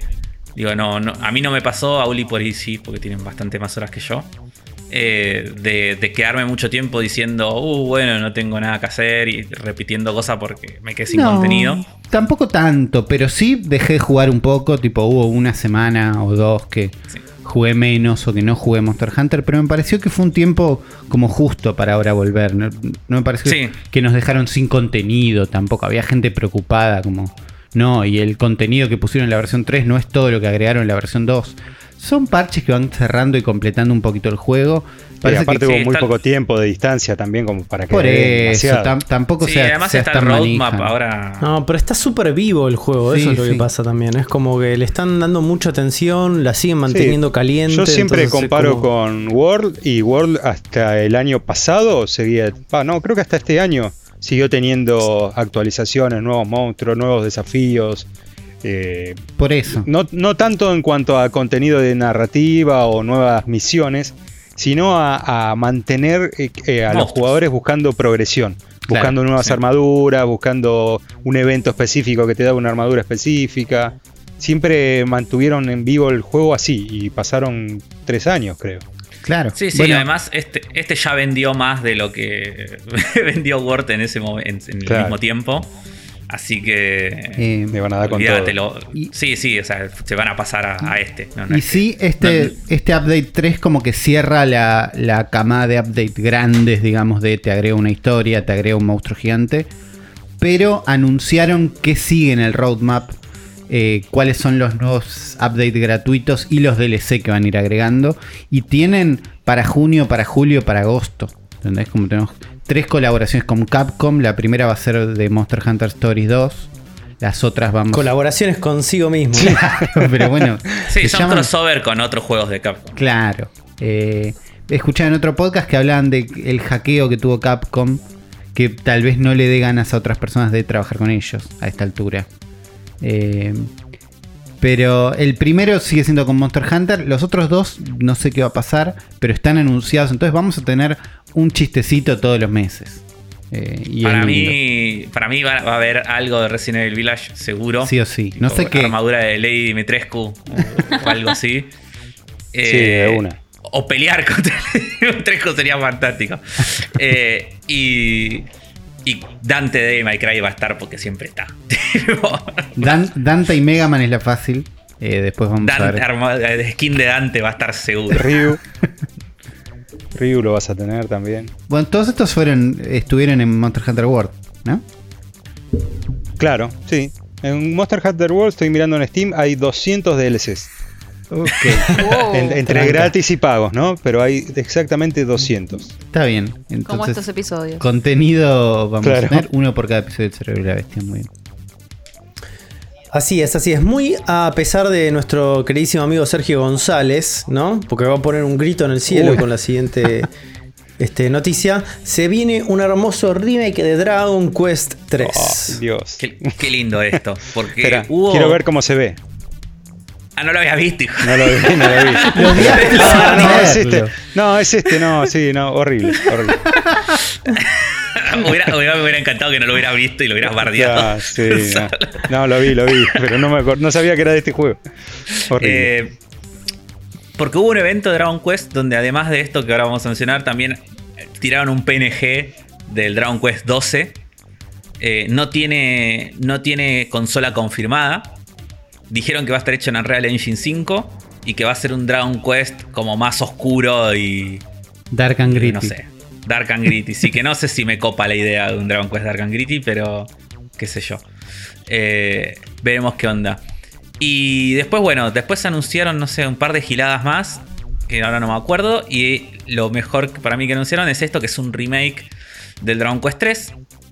eh, con un estilo visual muy similar al del Octopath Traveler. Esto es. Este formato Sí. HD 2D. Sí, que es hermoso. Eso Para me gusta es- para las remakes de juegos de Super Nintendo o, de NES directamente. El estilo Octopath te da una profundidad, una cosa linda con los píxeles. Me gusta. Luces. Y me- Voxels. ya está, me aburre. los dibujos, eh, tipo redibujarlo nuevo, hay chance de que salga feo. Y hacerlo en 3D, hay más chance de que salga feo. Claro, como muchas claro. remakes de Final Fantasy. Entonces, esto te mantiene un espíritu que está bastante bueno. ¿Qué sabemos del Dragon Quest 3? ¿Está buenísimo? Eh, no, el- a No, mí me, me ¿cómo no? resulta. ra- No, no, sí, sí, no. O sea, para. Dragon Quest 3 es un juego de Family, es un juego NES. Ok. Eh, entonces, es, es un Dragon Quest que en su versión original, después tuvo. Después salió para Super Nintendo, creo que hay para Game Boy Advance también. Es como, se remakeó varias veces. Eh, en todo lo que es historia y eso es como súper básico. ¿No? porque es un, un juego de NES. Y en su estructura, o sea, es un RPG como muy básico. Muy, muy básico. ¿Es O sea, mejor que en- Octopath Traveler así a ojo de lejos? y no sé, no sé, hay que A ojo de lejos, este. digo, un, un arriesgarse, pero Eh, a mí Eh, me parece que no le hace falta mucho para ser mejor que Octopath es, Traveler. y es probable. Y en lo que realidad tiene la dife- le- lo que tiene Octopath Traveler es un combate genial. Sí, y después muy el sí, Pero resto es claro, re es- aburrido. claro. Es un juego aburrido. No sé, para Sí, mí me parece no te que tiran, es un juego que no te tira para adelante. No, ese es el no, tema. claro, no, no te motiva. Sí, sí. Sí. Eh, este es- sí, seguramente se- sea corto, porque era un juego corto, era un juego de. no sé, un RPG de Family, estoy hablando de un juego de 15, 20 horas, como mucho. Eh, y hay que ver qué le agregan a este o qué le cambian más allá de lo visual, digo, porque por ahí nada, tiene más, más dungeon, más niveles, por ahí eh, tiene un. Por ahí tiene un sistema de shops, viste, andás a ver qué, qué tiene. Después, eso como que nos vamos a enterar cuando muestren más cosas. Claro. Se llama HD 2D Remake. Así que Sí. quizás algo le hicieron. Copado. Sí, sí, sí, ya yo imagino que, que va a tener seguramente más cambios en el gameplay, seguro. Pero todavía no lo sabemos. Igual los Dragon Quest. A mí me gusta este estilo, o sea, pero es solamente estilo. hay, que ver, hay que ver si hay sustancia detrás de esto. Sí, ¿cuánto sale? Porque esto así por 20 dólares está buenísimo. O sea, sí es igual, pero solamente se ve lindo. 40. Sí, 40. 40. ¿Está confirmado o lo, lo No, están tirando? no, No, pero no, 40 pero- con bien tipo. no sueñes baja con de 20, 40, ah, no sueñes con 20. No, está bien. Está bien. Bueno, pues esto es también para Japón. Los japoneses lo van a comprar seguro. Así es. Otra cosa que compran los japoneses es cualquier cosa que venga de Sonic. Tuvimos esta semana una Sonic Central, que es como una especie de Mario Direct, para poner un paralelismo directo, ¿no? Como todas cosas sobre Sonic. Y ahí se anunció lo que se denomina como el Sonic Colors Ultimate. Una especie de. No entiendo bien qué es. Si es una reversión. No, es un port si es HD, como un port. con- con- Es, es como un remake del Sonic Colors para Switch. Es un port HD con más. Debe tener algún contenido extra, seguramente, más cosas, pero es el, es el juego. Eh, Todo el mundo le gustó este Sonic Colors, es un ¿no? juegazo. Yo lo- eh, para mí es el mejor Sonic 3D después Yo de no. Generations. No lo y, y me parece que el Sonic Generations es como que lo mejor era incluso su parte 2D. Así que si, como solo Sonic 3D, este yo creo que es el mejor. Y es un juego que era de Wii originalmente y se veía re lindo. Míralo así, simplemente con actualizarle eh, la resolución, mirá lo bien que se ve este juego. Es como. Parece que se ve muy lindo. Todo, todo el arte que Sí, tiene. sí, me gusta. Ya, Lo que me molestó un poco es que te ven, al, por preordenarlo creo que es, te dan el iconito de Sonic de la película, un set de iconitos, un wallpaper, no sé qué, pero no te dan la skin para el personaje. Poneme, poneme el Sonic de la película que lo quiero usar. A- al feo, al Sonic feo. Al peludo. Sonic peludo. Eh, Sonic con dientes. claro, ¿qué es Sonic Movie Boost? Que tiene el efecto de la película, El pero efecto, claro, debe ser unos rayos azules en vez de amarillos, ponele. presos. Eh, no sé. Está mí- bien, pero bueno, me gusta. No, hay que, no hay que preordenarlo, pero, pero puede estar bueno, puede ser el mejor Me Sonic gusta, 3D. pero Sega se está mandando la gran Nintendo Uy, Oh. y ya en Epic Store está a 40 dólares. Así que Mm. no lo voy a comprar. ok. ¿Porque está en Epic o porque está a 40 dólares? Las dos cosas, porque me están rompiendo la colección también, porque las tengo todas en Steam y ahora tengo que tener uno en otro lado. Está muy bien, está muy bien. Otra cosa que está, es- pero para mí es, es espectacular esto. Lo banco a muerte. Nuestro queridísimo Sakurai se jubila. Así es, así. Pa- parece que eh, nuestro queridísimo amigo Sakurai hizo un par de este de comentarios. No sé en qué columna. Viste que él tiene como una columna en Famitsu. Fue entonces fue ahí en, desde en ahí. su, en su columna de Famitsu, donde siempre escribe, Sí. donde siempre dice, hay que encontrar el que la traduzca fijo siempre y la vamos leyendo, pero es difícil de encontrar. Pero hizo un posteo que, que hizo un posteo. Escribió en su columna donde decía algo como eh, todo tiene un principio y un final. ¿No? Uh, boludo, re dramático. súper dramático, pero dijo, siento que mientras pueda trabajar, lo mejor es que me mantenga ocupado eh, y mantenerme paciente, ¿qué es esto? Sí. Nada, No, dice. En es que realidad lo que... Estoy pensando en terminar esta columna eh, hace un tiempo, eh, después de, de- de lanzar los DLCs de Smash. eh, en- dentro de este año, en todo caso, dice. Pero dice que no se va a retirar de la industria del- de, los videojuegos por completo. Igual. Ah, Clara. Ahí estamos, eh, estamos leyendo la nota mal, ¿no? Le mandamos un saludo a la gente de Nintendo Live que nos, Sí, que lo, nos trae lo siempre lo la que- data. Lo que sí es o sí termina es esta columna. Eso termina sí o sí. No tiene más Pero- lugar donde guardar la plata, seguramente. Atrás de la tele. claro. Igual yo me lo imagino a Sakurai tipo ya dejando de dirigir juegos y Tiene todo y 50 pasando un años. Todos menos él, 50 se lo años. imaginen. Sí, pero se va a morir, boludo. Boludo, eh, eh, es la vida que lleva Sakurai, eh, ya sabemos que es re insana. El chabón Sí, es siempre como un muy obsesivo, obsesivo.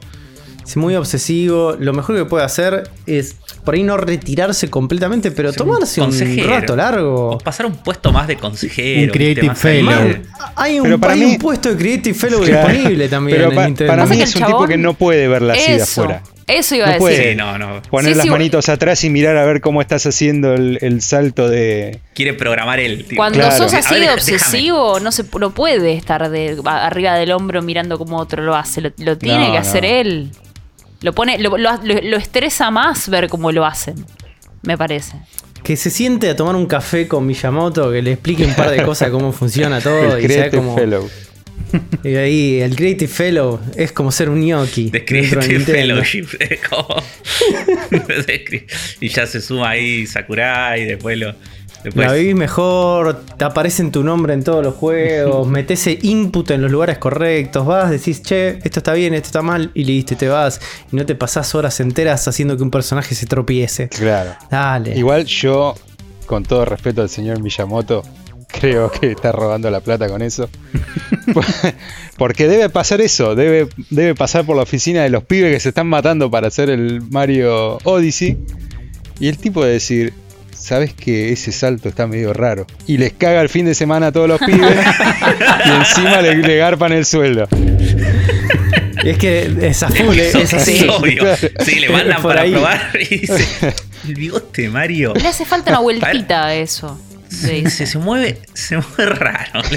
Está raro, le dice. Ni siquiera, ni Se siquiera- arma un ni siquiera le da feedback. Claro, Se arma un ahí está. No, güey, boludo, con un cenicero lleno. Ahí le dice: ¿Sabes que me parece que no me gusta este pastito para un Zelda, eh? Es así. ¿Quién lo hizo? Llamámelo, llamámelo a, a Yoshi que me hizo este pastito. Que laburamos el fin de semana. Y está el pibe ahí, el pasante, todo, Sí. todo ojeroso. Ah, me lo re-. Sí, me Que se retire Sakurai. Lo- se lo merece. Sí. Se lo merece. Se lo merece. Unas lindas vacaciones. Ya- ya nos con toda mucho. la guita del Smash. Andate una Evo. No sé. Uh, cierto que ya no están en No, la está- Evo. no se habla de la Evo ya. No se habla de la Evo. habla de la Evo. No puede ir Sakurai a la De la Evo. PlayStation Evo, porque es de Sony ahora. Así Sí. es, así es. Y, y por último, para cerrar esta sección, tenemos fechas confirmadas para el Pokémon Legend Arceus y Pokémon Brilliant Diamond and Pearl. O sea, Sí. todo Pokémon. Todo Y ahora que se fue, y ahora que se fue Rip y lo puedo guardiar. Justo. Rippy volvé. Nah, nah.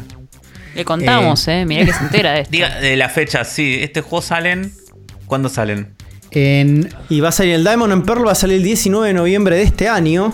Mientras que el Pokémon Legend Arceus va a salir el 28 de enero del año que viene, 2022. No Sí. dentro de tres años como pensó Sergio. Sí, no. no, sí, pero el- es donde estaban anunciados los dos. Eh, habían dicho más o menos fin de año, más o menos principio del año que viene. Y las fechas confirman eso, con lo cual estarían saliendo como ellos esperan. Si no, me parece no, no aparecerían fechas. Estas fechas me hacen dudar de que Nintendo anuncie algo picante durante la E3. Porque son dos fechas muy importantes. Que una es antes de las fiestas y otra es ahí nomás. Eh, y no, Nintendo no se va a poner a competir con esos dos productos. ¿Y cuándo va a lanzar sus juegos? Después, En, oc- recién. en octubre. No, diciembre. no la veo. No. El, el 2017 de un anuncio grande por mes, de un lanzamiento grande por mes, no va a volver a pasar. No, no, ahí, no ahí- sé, ahí eh. se- con- Por lo general, No, pero si vos me decís, fin de eh, año sacarle un necesitas 20 por lo menos dos patas. Esto puede llegar a ser un remake de un Pokémon viejo, puede ser media pata. Para mí esto cubre todo. No tienen nada Pero para este remake de, remake de Pokémon viejo no sé si es tan fuerte. eh. O sea, va a vender un montón seguro, pero no Sí. sé si lo contaría como, Eh, eh, sobre el- todo el peso para pesado de fin de año. sobre todo para los detractores de los últimos Pokémon. Es- son Y- estos dos. Sí, Pero yo sí detractor de los últimos Pokémon y es, tampoco- vos sos detractor de Te, Pokémon, estás- Afro. te estás Es poniendo distinto. grande, Afro. Eso es lo que te pasa. Eh, Para mí necesitas una pata más. Entiendo que esto te cubre gran parte de fin de año. Por lo menos el que está pensando solo en este año y pensando que el otro Pokémon va para el otro año. De este lado del, del- del 2021, un Pokémon de estos te ocupa un 75% de una pata y necesitas dos. Eh, la otra puede. Lo que sí, ahora Nintendo solamente necesita poner una sola cosa que no esperemos. O una sola cosa grande para fin de año. Y con eso ya está cubiertísimo. Sí, yo creo que una puede meter y después eh, va a ser la de 3 del Arceus. Eh, en profundidad. Una Pokémon Direct. Y podría ser, sí. Es lugar donde podés mostrar. Porque yo, yo lo- el otro día cuando vimos las fechas dije un año falta y no, era, es verdad, Afro me dijo que faltaban seis meses. Eh, Sí. eh, y ya deben estar avanzados esos juegos. Por eso para mí lo, lo de la E3 es, es este contenido y un anuncio grande. Está bien. Que podría ser la consola a menos que la anuncien antes. Entonces, eh, uy, tengo re ganas de que sea 3. Para decepcionarme, Sí, para sí, lo que sea, poco. pero resto hoy. Todo puede ser porque el futuro es el límite y me parece que este es el límite de este episodio del Cerebro de la Bestia. Muchas gracias a todos los que se han quedado hasta acá. Eh, la verdad que fue un episodio muy muy especial, más allá de realmente la numeración, es poder compartirlo acá con todos nuestros amigos, así que eso es un montón. Les recuerdo a todos de seguirnos en nuestras redes sociales, en arroba la bestia pod, en Twitter e Instagram, que son lugares de mayor interacción. Digo, la Bestia Responde no podría haber sido posible sin esos dos canales de comunicación. Pueden ir a Zona Fantasma TV en YouTube, donde subimos la versión audiovisual de este podcast. Vayan a twitch.tv barra Zona Fantasma TV, donde hay streamings todas las semanas. O sea, hay cosas ahí pasando. Ahí está Ghosty tirando magia. Miércoles y sábados, Sí. perdón, eh, tiro el chivo, ¿no? Ya que estoy. es. Miércoles, Tira miércoles chivo, la 22 pregunta horas, ahí. sábados 23 horas, los domingos el Fantasma Squad, los viernes Super JPO con Nardonor. Así es, así es. Y también pueden seguirnos a nosotros, ¿no? Así es. En nuestros canales personales. Me pueden seguir a mí en arroba Voltronboy. Lo pueden seguir a Uli en- UlisesFTW en Twitter o en Instagram. Ghosty. Así es. Y a, y a Afro. Arroba AfroTW en Twitter, arroba AfroIGM en Instagram. Y a Ghosty la pueden seguir en. Arroba Gostidero en donde sea que me encuentren. Y por supuesto al señor Dark Hero lo van a poder seguir en. Arroba DarkHero 6. Pegadito. Ahí está, con el. Porque, C6 ahí me está, Porque, el, el Dark Hero solo estaba tomado ya. Claro. Tomado y- El, el- el- el Dark Shield. Así es, así es. Y me quiero ir, me quiero cerrar este programa más allá de con la dedicatoria de Uli, sino con una dedicatoria de cada uno de ustedes, ¿no? Y de los invitados en realidad. Bueno, empiezo yo, empiezo yo. Dale. Se lo quiero dedicar a, a todos los oyentes del Cerebro de la Bestia que hace 200 programas que están eh, acá siempre siguiéndonos. A todos los nuevos que aparecen siempre, que dicen, aparecí ahora, los empecé a escuchar y me estoy escuchando todos los episodios para atrás. Cada vez son más episodios para escuchar, así que me llena de orgullo, estoy muy contento de que hayamos llegado tantos episodios y que sean muchos más, como siempre se dice. Eh, me, me pone muy contento que sea un programa, que hagamos un programa que sea genere tanta fidelidad. Ojalá sea muchísima más gente pronto, pero me pone contento que eh, evidentemente algo hacemos bien para que la gente siga ahí y bueno, es, es dedicado para todos ellos. Hermoso. Hermosas Qué lindo. Palabras. Hermosas palabras. Gosti, te cedemos la palabra a vos. Bueno, yo se lo quiero dedicar a ustedes, que son quienes están todos los, todas las semanas eh, llevando adelante este proyecto ya desde el 2016. Es un montón de tiempo, chicos. Con gente nueva que fue llegando, que se, fue sumando Uli, después se fue sumando Afro, que Rippy eh, se bajó, pero siempre está y, directamente lo tiene, lo lleva en la piel, literalmente. Eh, y con Gio, que está siempre del otro lado eh, editando como un campeón, haciendo que esto salga al aire. Así que los quiero felicitar a ustedes por haber mantenido un proyecto durante tanto tiempo, por haberlo adaptado a los formatos a lo largo de ese tiempo también, incluso ahora en esta pandemia. Eh, y felicitarlos por estos 200 programas, porque digo, eh, tantos años al aire también es porque hay un montón de gente que los escucha, que los ve, esta fidelidad que decía Gio, eh, la, la fueron construyendo ustedes, así que felicitaciones a, to- a todos. Ah, gracias, Gosti. Muy bien. Y desde el milagro la edición, ¿no? Vamos a convocar el espíritu fugaz del señor Mariano Ripi Risa para que también le dedique a todos ustedes y este momento algo, algo particular. Ripi, ¿qué, qué tenés para decir? Y así como vine, me fui. Pero la verdad que eh, haber estado un ratito en la bestia, haber vuelto a estar un ratito en la bestia, es algo que me hizo muy bien al corazón. No puedo creer que ya vayan 200 capítulos eh, cuando todo esto, como ya hemos contado en más de una oportunidad, arrancó por un capricho que tuve un sábado a la tarde hace ya eh, como 5 años y le mandé un mensaje audio a mis amigos y se subieron al capricho de una y el resto fue historia. Me encantó hacer los primeros 100 capítulos y me encantó que los otros 100 se hayan transformado en otra cosa, que haya crecido, que se haya sumado Ghosty, que se haya sumado Afro, que hayan salido cosas nuevas, eh, spin-offs como Animafro, haber eh, estado en su momento en lo que era la bestia roll y en algún momento tal vez volver, pero la verdad que hoy por un ratito a la tarde, por más que nunca habíamos estado los seis juntos, eh, fue, fue muy divertido, fue un, fue un regreso a eso que se hacía puramente por, por diversión, por estar un rato con los amigos y por supuesto eh, para tener más motivos para pelearnos con Sergio. Así que muchísimas gracias a todos por, por haber escuchado este episodio especial. Muchísimas gracias a Afro, a Uli y a Juan por haberme y habernos invitados y invitado, perdón. Y muchas gracias a todos por seguir bancando a la bestia como lo hacen desde el primer día. No puedo creer que Ripi haya dicho eso. Qué estoy orador, llorando. qué orador. Sí. Estoy emocionado. No puedo Igual eh, emocionante. Me rompió. es- Sergio también nos manipuló poniendo ahí los pianitos de fondo. Sí, sí, sí. Me rompió sí. chicos. Tremendo, tremendo. Muchas gracias, Ripi, por esas palabras. Y por último, claro, la dedicatoria clave, la dedicatoria de Uli. ¿A quién le voy a dedicar este programa? Eh, es parecida a la dedicatoria de Sergio, pero estaba tratando de buscar la fecha. Se lo quiero dedicar a los que escucharon el episodio 000 Alas Piloto en diciembre de 2016. Porque estoy seguro que alguno queda desde ese momento, porque yo estaba en diciembre de 2016, yo lo escuché. Entonces tiene que haber más personas como yo. Te dedicaste el programa, básicamente. me- otra vez, no, no es la primera vez que me dedico el programa, creo que a esta altura ya me descubrieron.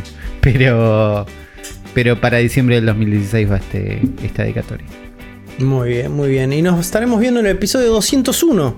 Cuando sea ese momento, cuando llegue en otra edición de El cerebro eh, de la bestia.